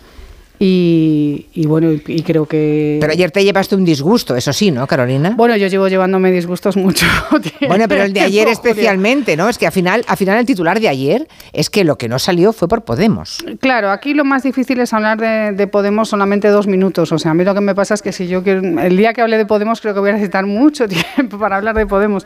En dos minutos es muy difícil hablar, porque esto es una más, ¿no? En, en una cadena de cosas Ah. que, que vienen todas del mismo lugar y que yo creo que se explican todas de la misma manera. Y, y es, y es muy triste, digamos, Pues que sí. una cosa que, que cumple ahora 10 años y que, y que nace en un proceso con un impulso social y un respaldo y una voluntad de cambio y una capacidad de diagnóstico de la sociedad y de interpretación de, de España y de propuesta de un modelo de país eh, tan potente y tan bien construido y con tantísima gente en torno a ese proyecto, pues que, que acabe votando lo, lo que se ha votado ayer sin ser capaz de, de articular medio argumento para justificar esa votación, porque eh, yo creo que una de las cosas que nos merecemos todas es tener eh, gente que gobierna o que nos representa y que cree en lo que hace y en lo que dice, ¿no? Y yo, bueno, seguramente es una de las cosas que más echo de menos en la política institucional de hoy, y es que el, mm, hay un montón de gente que hace cosas, eh, a veces bien, a veces mal, pero gente que cree en lo que hace, mm, la verdad que muy poca.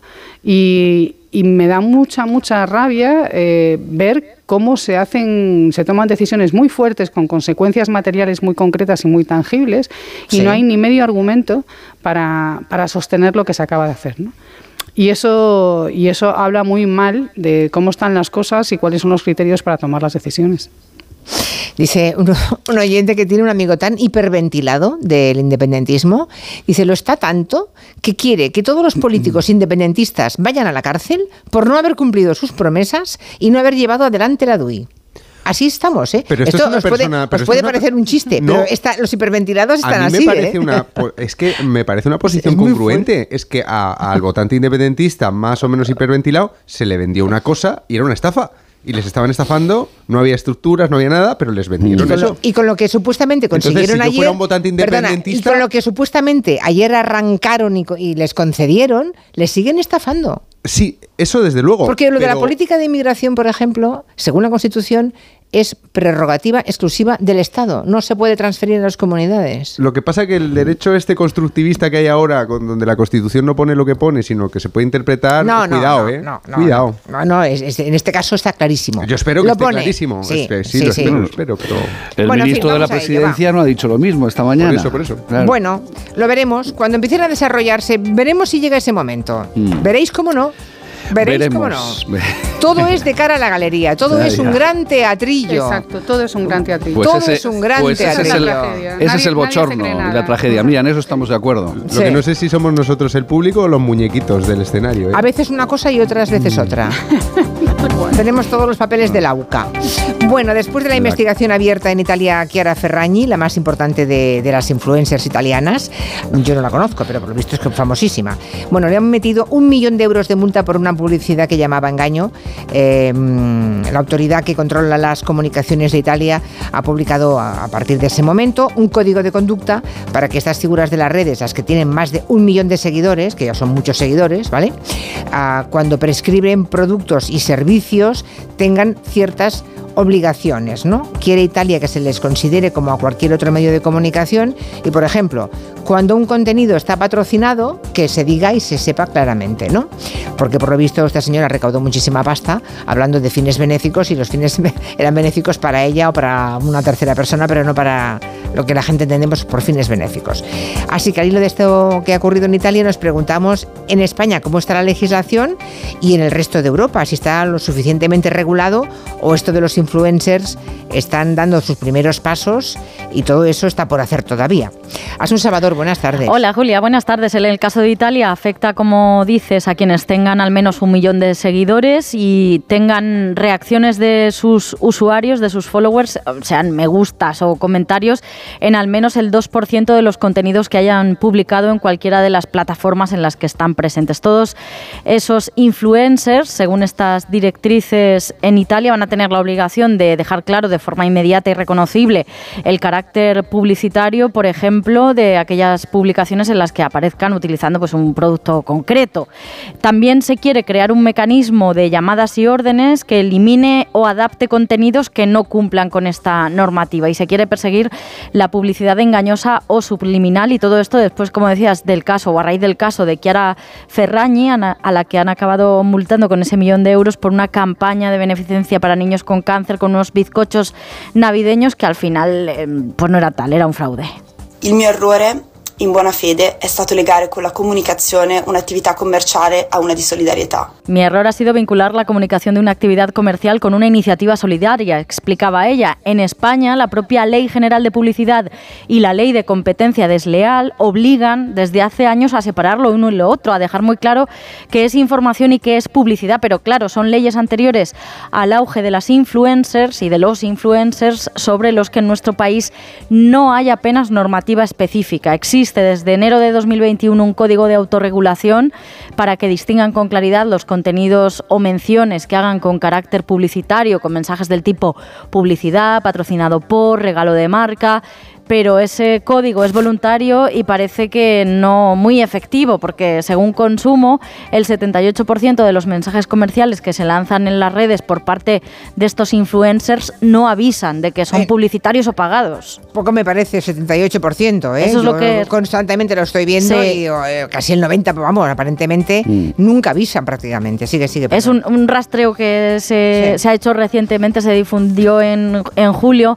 En esta última legislatura, el ministro Garzón ha intentado aprobar, por ejemplo, la prohibición de que estos personajes relevantes o deportistas o profesionales de programas infantiles eh, publiquen publicidad de alimentos o de bebidas, sean del tipo que sea, saludables o no, pero al final quedó en un borrador. Y ahora va a entrar en vigor una parte de la ley audiovisual del 2022 que sí que limita lo que los streamers pueden promocionar en sus vídeos y les obliga a registrarse como tales. Pero los streamers son solamente una parte de todos estos personajes con predicamento en redes y plataformas digitales, ¿no? Y esta ley ni siquiera les afecta a todos. Claro, solo afecta a los que hayan tenido en el ejercicio anterior ingresos brutos iguales o superiores a 50.000 euros derivados de su actividad en plataformas, que tengan al menos 2 millones de seguidores y que hayan realizado al menos 24 vídeos en el ejercicio anterior. A estos se les prohíbe, se les va a equiparar eh, su publicidad con la que se hace en la televisión y por tanto se les prohíbe la promoción del tabaco, del alcohol, de algunos medicamentos, de productos azucarados, de las apuestas. Tampoco pueden hacer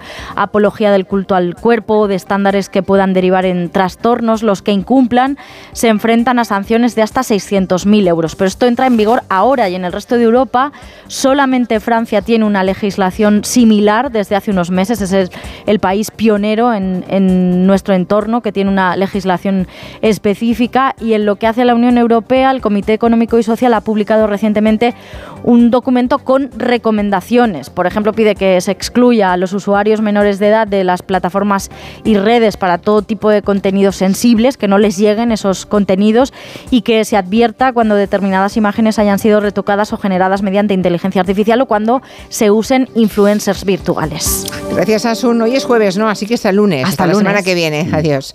Por aquí hay un oyente que dice que de entrada lo que es una plaga son los influencers de nutrición que dice que no están nada regulados, que imparten doctrinas de todo tipo a gente sana, que señalan como cancerígenos alimentos de toda la vida, que así venden también sus libros, en fin, yo no sé Bueno, si y- y somos conscientes del todo, sería un poco la primera la primera Y tenemos, eh, que- que- creo que ha habido un error en lo que decía Asun, no estoy seguro, ¿eh? pero, Ah. pero tengo delante la- el artículo sobre la, la regulación de los influencers. Ha dicho que los ingresos deberán ser eh, superiores a 50.000 euros. He dudado, no sé si son 500.000. Son 500.000, Dios, Se me ha ido sí, un, sí. un cero, lo he pensado mientras lo, lo Sí. leía, pero digo, me, me 500.000. fío de lo que tengo aquí anotado, pero creo que son 500.000, efectivamente. Son 500.000. Son 500.000 que es eh, afectaría en torno al 5% de los influencers, eh, según O sea, los solamente-. Por eso decíamos que no sí. son todos, es que son... Claro, Claro. eh, Es, una, es una línea muy Una alta, punta del son- iceberg. Claro. Pero cuidado, ¿eh? 500.000 euros al año. Bueno, ¿eh? es que se- ganan mucho más dinero, ¿eh?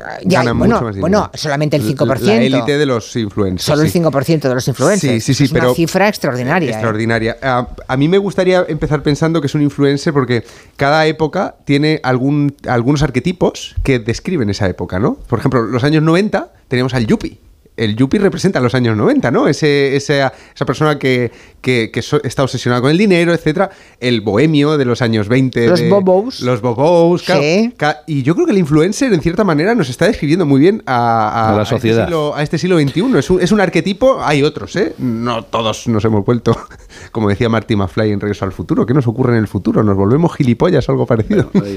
no todos somos influencers, pero, pero creo que el influencer es esa mezcla de superficialidad, eh, eh, popularidad y estupidez que conecta muy bien con lo que se suponía que iba a ser una democratización de la comunicación y de la cultura. O sea, han tenido más éxito esos influencers que están por encima de la línea de lo que se va a regular eh, en esta ley que va a entrar en vigor a lo largo del año. eh, son realmente, eh, dan un contenido realmente pobre. Más allá de lo de la publicidad, más allá de lo que se va a regular, si uno mira estos canales, alucina con el nivel. Entre los influencers que están por debajo, hay gente estupenda. Hay canales de YouTube que son, eh, bueno, que nos dan mil vueltas a veces a los medios de comunicación. ¿Por qué no decirlo? La hemeroteca del buitre, no sé si conoces. eh, eh, pues hay, hay gente o, o críticos de cine que están haciendo canales de YouTube, pero estos siempre están en torno a los 200.000 seguidores, 100.000 seguidores, son, son de nicho y hacen un contenido excelente. No son esos los influencers de los que tenemos imagen, son gente que está promocionando el consumo están promocionando eh, productos continuamente, están alardeando de los productos que se compran y que encuentran un público realmente masivo y a mí esto es lo que me, me da que pensar. Sí, ¿no? eso es lo que realmente da que pensar. Entonces lo que eso se que les merece va una reflexión profunda. Lo ¿Por que se les, lo ¿No? que se ¿Por les va a regular es que no puedan hacer publicidad engañosa y eso está muy bien. Eh, pero a mí me la- la- la- el fenómeno del influ- de ese tipo de influencer concreto me deja pensando más sobre el público. Ahí está. Ya. Bueno, ya, ya, pero... Se suponía que Sí, sí. íbamos a que con internet íbamos a dejar de ver basura y la tele, no todo, todo esto, ¿no? Que, Y no paramos de verla. Y, y hemos elegido la basura. Sí, bueno. Y luego entre los influencers muchas veces hay guerras que son como las de los programas del corazón, el salseo, ¿no? Buena parte del público de, de- de- de- de este tipo de contenido está pendiente de los cuernos que se ha puesto, no solo un juicio por un perro. En fin, eh, bueno, da que pensar, ¿no? No sé, ¿a ¿quién toma la palabra ahora? Los que tenéis hijos en edad todavía adolescente, bueno, sí, tu, tu hija Javier es adolescente todavía, bueno, es, es joven Sí. ya, ¿no? Ya ha dejado un poco atrás la adolescencia. No, en bueno, el caso, sí, sí, 16 años está Ella es joven, en el ojo está. del huracán de lo que estamos hablando hoy. sí, claro, claro, y los hijos de Carolina pues también están ahí a punto de, ¿no? Eh, también. En el ojo del huracán, sí. En el ojo del huracán, eso es. Bueno, pues ¿qué- ¿vas tú Carolina o Javier? Sí, yo creo que aquí hay dos cuestiones diferentes, ¿no? Una la que plantea Juan, ¿no? Que tiene que ver con eh, eh, qué, qué tipo de valores tenemos en la sociedad que permiten que este tipo de, influencer- de influencers masivos, ¿no? Se conviertan en referenciales, ¿no? Y ahí yo creo que enganchamos con un problema de fondo, que es el problema de cómo nuestra sociedad construye las identidades. En la medida en que los dispositivos tradicionales de construcción de identidad el lugar de nacimiento, la religión, eh, la raza, eh, van pasando y van, van dejando de tener eh, capacidad para construir una ide- identidades sociales, pues el capitalismo de consumo sustituye esas formas de identidad por la identidad a través del consumo y los grupos de consumo. Entonces, eh, ¿quiénes somos nosotros no? como sociedad? Pues cada nosotros se construye a partir de los que compramos estas marcas, los que vivimos en estos barrios, los que tenemos estos coches, que son identidades transnacionalizadas. De hecho, pues los, his- los hipsters, los pijos, los hippies existen en, todos los países. Allá donde vayamos sabemos eh, a qué tribu urbana per- pertenece cada cual a partir de ese consumo de, marcas, de identidades y de objetos que están en el mercado. Yo creo que estos influencers eh, masivos enganchan precisamente con la reificación, con la cosificación de la sociedad a través de los objetos y la construcción de identidad. Mientras vayamos, eh, cada vez que damos un paso más en, en desdibujar las identidades sociales a través de otros dispositivos de, de distinta naturaleza que no sean de consumo, pues terreno abonado para la construcción de una identidad que se basa en el consumo, en la hipersexualización y en esta última fase, pues en el narcisismo extremo, ¿no? Que yo creo que esto es lo que pasa con estos influencers masivos. En otro plano distinto y ya más, eh, quizá menos general, más aterrizado, eh, en lo concreto, yo creo que aquí hay dos cuestiones muy importantes. ¿no? Una, los influencers eh, masivos dedicados a público adulto, eh, que en donde hay un nivel, digamos, de, de educación en la sociedad ante la recepción de publicidad que es muy diferente a la que teníamos hace cincu- 50 años. Es decir, el público de 20 años en gran medida sabe perfectamente que cuando la influencer o el influencer promociona eh, un champú eh, o habla de ese champú, todo el mundo sabe, aunque no se diga, todo el mundo sabe que, ese, que, que esa marca está pagando a esa persona. Es decir, eh, no, no son los mismos públicos naif de hace 50, 60 años. ¿no? Y ahí hay, una, ahí hay una pata que hay que regular, pero eh, creo que tenemos que saber también que la sociedad del año 2023 o 2024 no es la misma que la de 1960 en donde la ingenuidad, digamos, en la, del espectador era mucho mayor. Y la otra cara, que esta es la que me parece más preocupante, que son los influencers dedicados al público infantil, que eso es lo que yo lo que yo padezco en casa y lo que veo de forma ¿Hay escandalosa. influencers para niños? Bueno, pero, pero vamos, o sea, Perdonadme, eso, no, eso es no un vivo en este mundo. O sea, eso es pero un pero. ¿quiénes- pero ¿quiénes son? Bueno, un pues, diminuto eh, paréntesis, un diminuto paréntesis es que en una encuesta que se publicó hace poco de qué querían ser los niños de mayores mayores chicos y chicas influencer. Era la primera profesión. Bueno, Claro, antes, de- antes decían que futbolistas. Bueno, sí. Mm, Claro, pero Por lo menos hacían deporte los futbolistas. o, o famoso, ¿no? ¿Qué, qué quieres ser en famoso? aumento, ¿eh? Esto es una cosa. Sí, sí, pues sí. eh, claro, pues hay una, hay una, o sea, en este terreno ambivalente, ambivalente no, en este terreno de publicidad encubierta, claramente, pero, pero financiada directamente por las marcas y ocultada por quienes la patrocinan, de- destinada a los niños, hay infinidad de canales de YouTube con influencers que lo que hacen es eh, padres que juegan con sus hijos, con los juguetes promo que pagan y promocionan todos esos vídeos de YouTube en donde se juegan los padres con los hijos, que además quedas fatal como madre porque nunca estás 20 horas jugando con tu hijo, con los coches estos eh, que hay que jugar, y que son cadenas de series infinitas, todas de la misma marca de coches, todas de la misma marca de juguetes, eh, puedo decir las marcas o no, o sea, de, de los Hot Wheels, de los Truck, de los Super Things, eh, que todos los niños están enganchados. Es decir, y todos los niños están enganchados sin saber que eso es publicidad porque no, eh, porque no se presenta como tal. ¿no? Y yo creo que eso eh, eh, necesita ser regulado, necesita ser intervenido y eso, y eso tiene que desaparecer. Es decir, no, eso, eso no puede existir de esa manera o no puede existir, a no ser que- o, o debe de existir de Pero, la misma o sea, manera ¿pero que ¿dónde existe la- aparecen? ¿Pero ¿Dónde aparecen? YouTube, En, en Instagram y en YouTube. En ya. YouTube, en. YouTube, como si no hubiera mañana, vamos. Ya. Sí, Javier, Eso no- adelante. Sí, yo sobre este asunto que es el del gabinete, eh, muy brevemente, es eh, poner puertas al campo. Bienvenida sea una mínima regulación para eh, hacer ver lo que es publicidad de lo que no lo es, pero esto, bueno, es poner una tirita en una hemorragia que desangra la sociedad. Mm, Y me quiero centrar allí porque, más allá del análisis social, mm, me interesa lo psicológico de lo que nos está pasando en esta sociedad del siglo XXI digital. Lo apuntaba antes eh, Juan y yo aquí lo tengo apuntado, eh, la palabra. Cuando oigo hablar tanto de, eh, escuchando a Asun, por ejemplo, influencers, streamers, estáis nombrando aquí TikTokers, youtubers. Bueno, aquí el problema es que tanto el emisor como el receptor, que es lo que apuntaba Juan, cada vez somos más gilipollas. Porque eh, el, el- el- el- emisor, eh, evidentemente todo esto es fruto de que el canal de transmisión ha cambiado, lo digital.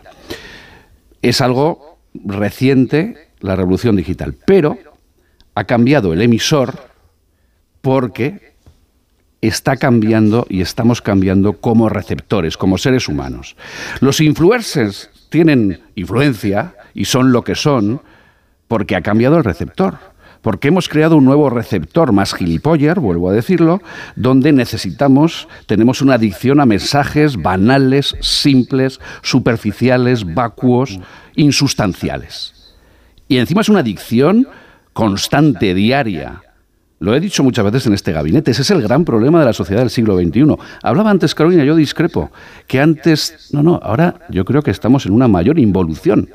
Y en esa discriminación de lo verdadero de lo falso, de lo que ya no es publicidad o no es publicidad, no, no, de lo que eh, tiene sentido, tiene sustancia, tiene lógica, de lo que no la tiene, en eso estamos ahora mismo en una involución como receptor.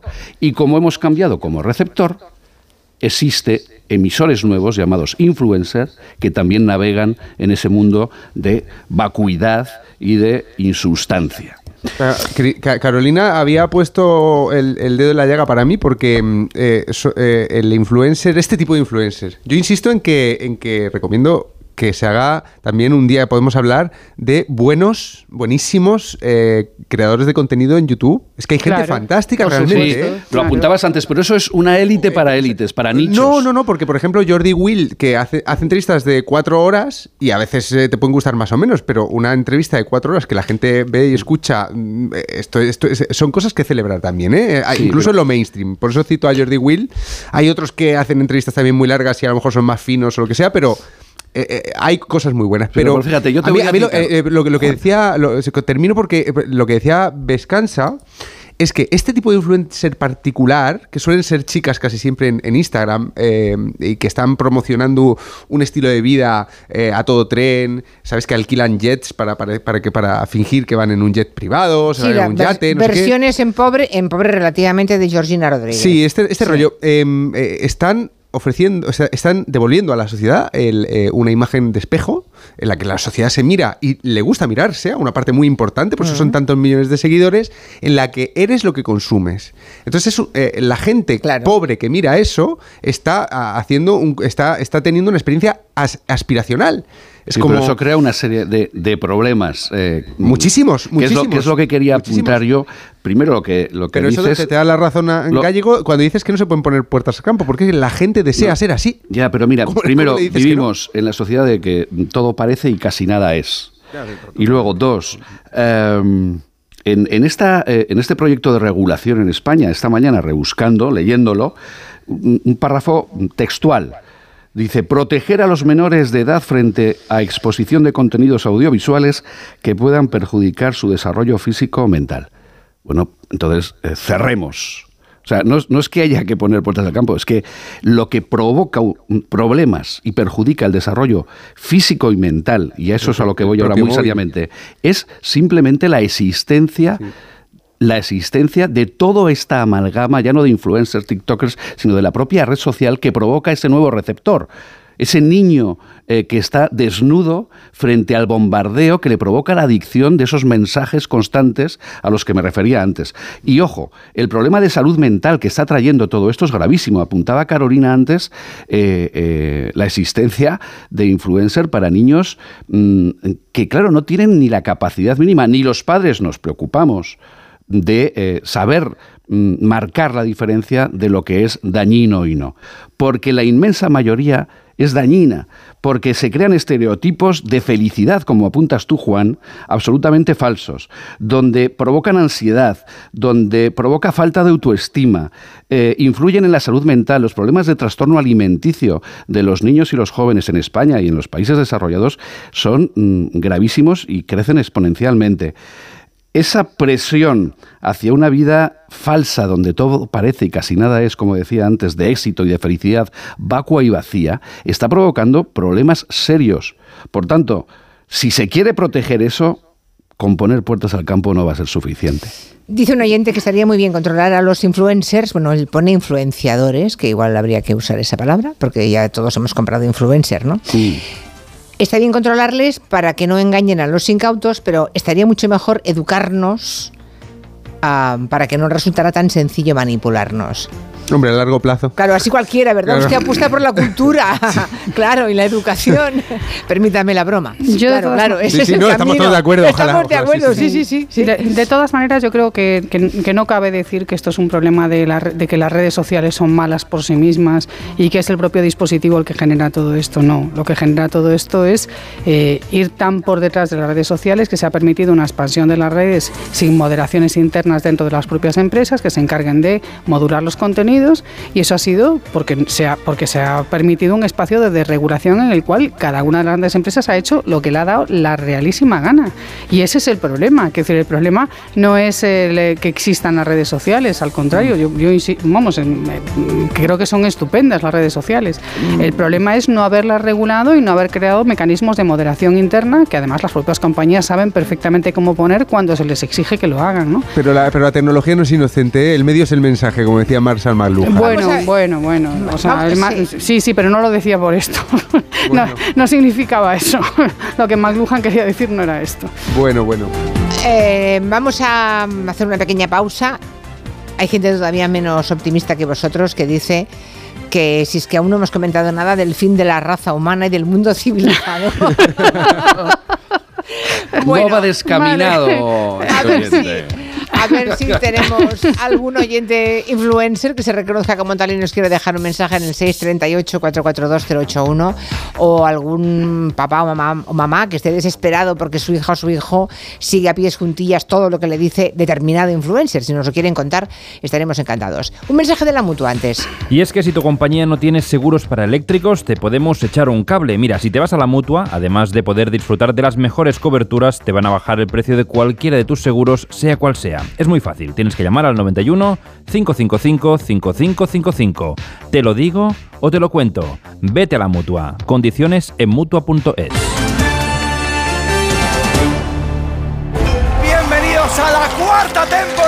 desafío? Mar Flores, Mario Vaquerizo, Mónica Cruz, Pepe Navarro, Chenoa, Adrián Lastra, Marta Díaz, Pablo Castellano. Ya le gustaría a Marvel tener superhéroes así. El desafío. Mañana a las 10 de la noche, nueva temporada en Antena 3. La tele abierta. Ya disponible solo en A3 Player.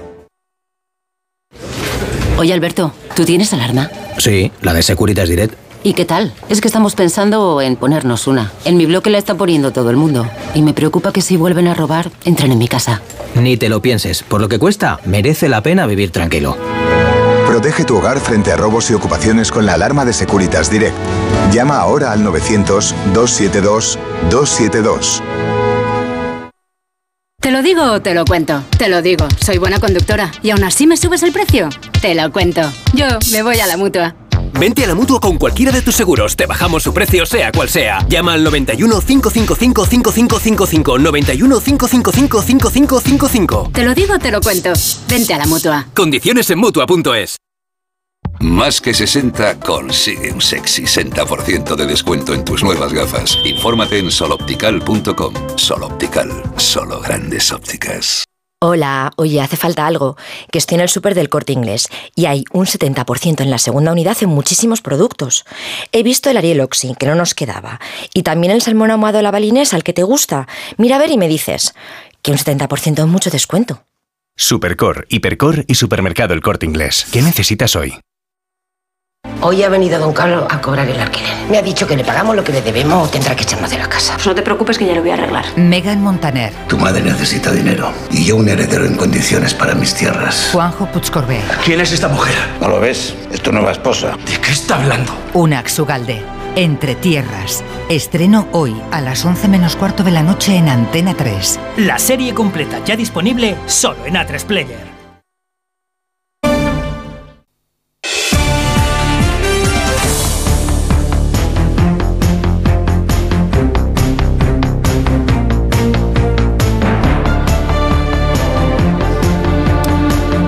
Hay un oyente que nos sugiere un libro que trata este asunto. Estamos hablando del asunto de los influencers y las redes sociales, pero sobre todo los influencers a partir de la historia de Chiara Ferragni, esta italiana que tiene más de un millón de seguidores y que, bueno, según la justicia, pues ha cometido un delito, sí, o al menos eh, una falta muy grave por la que ha tenido que pagar una multa de un millón de euros, porque vendía como con fines benéficos eh, productos que no tenían nada que ver con fines benéficos. Y aquí hay un, un oyente que nos eh, sugiere un libro mm, que se llama Los Reyes de la Casa, ah, de Delphine de Vigan que dice que, que, es un buen complemento a la charla que hoy mantenemos. Bueno, ¿qué más queréis decir de.? Yo es que no, no, la verdad es que no, no tenía ni idea de que hubiera influencers para niños pequeños. Pero vamos, legiones ya, ya, ¿no? de influencers. O sea, en realidad lo que hay. Lo que hay ¿Qué les venden? ¿Qué les claro, quieren vender claro, a esos ¿no? niños? Pues en realidad lo que ocurre, o sea, lo que. Lo, bueno, yo es que he visto tantas que, que lo que ocurre es que los juguetes que están de moda eh, contratan a, a papás eh, con sus hijos que se graban vídeos en casa, que dura cada vídeo ocho minutos eh, en donde el papá juega con el niño al juguete que se quiere vender.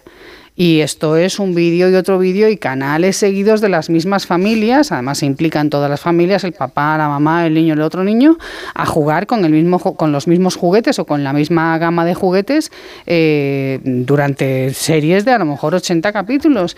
Y cada, cada juguete o cada sí cada colección de juguetes tiene su propio canal de, de youtubers que se encargan de promocionarlos o sea eso y está es muy un... por debajo del límite de la ley esta o sea que, que la Vamos. o sea, que, que, Hombre, que son... si hay que cobrar como mínimo 500.000 euros, pues claro, que queda todo el mundo fuera. Que, y dos millones de seguidores no, pero además que, que tiene dos, tiene dos elementos muy negativos. El primero, quiero decir, que la influencia sobre el niño a la hora de vincularse con el objeto y lo segundo, el modelo de familia que se está transmitiendo.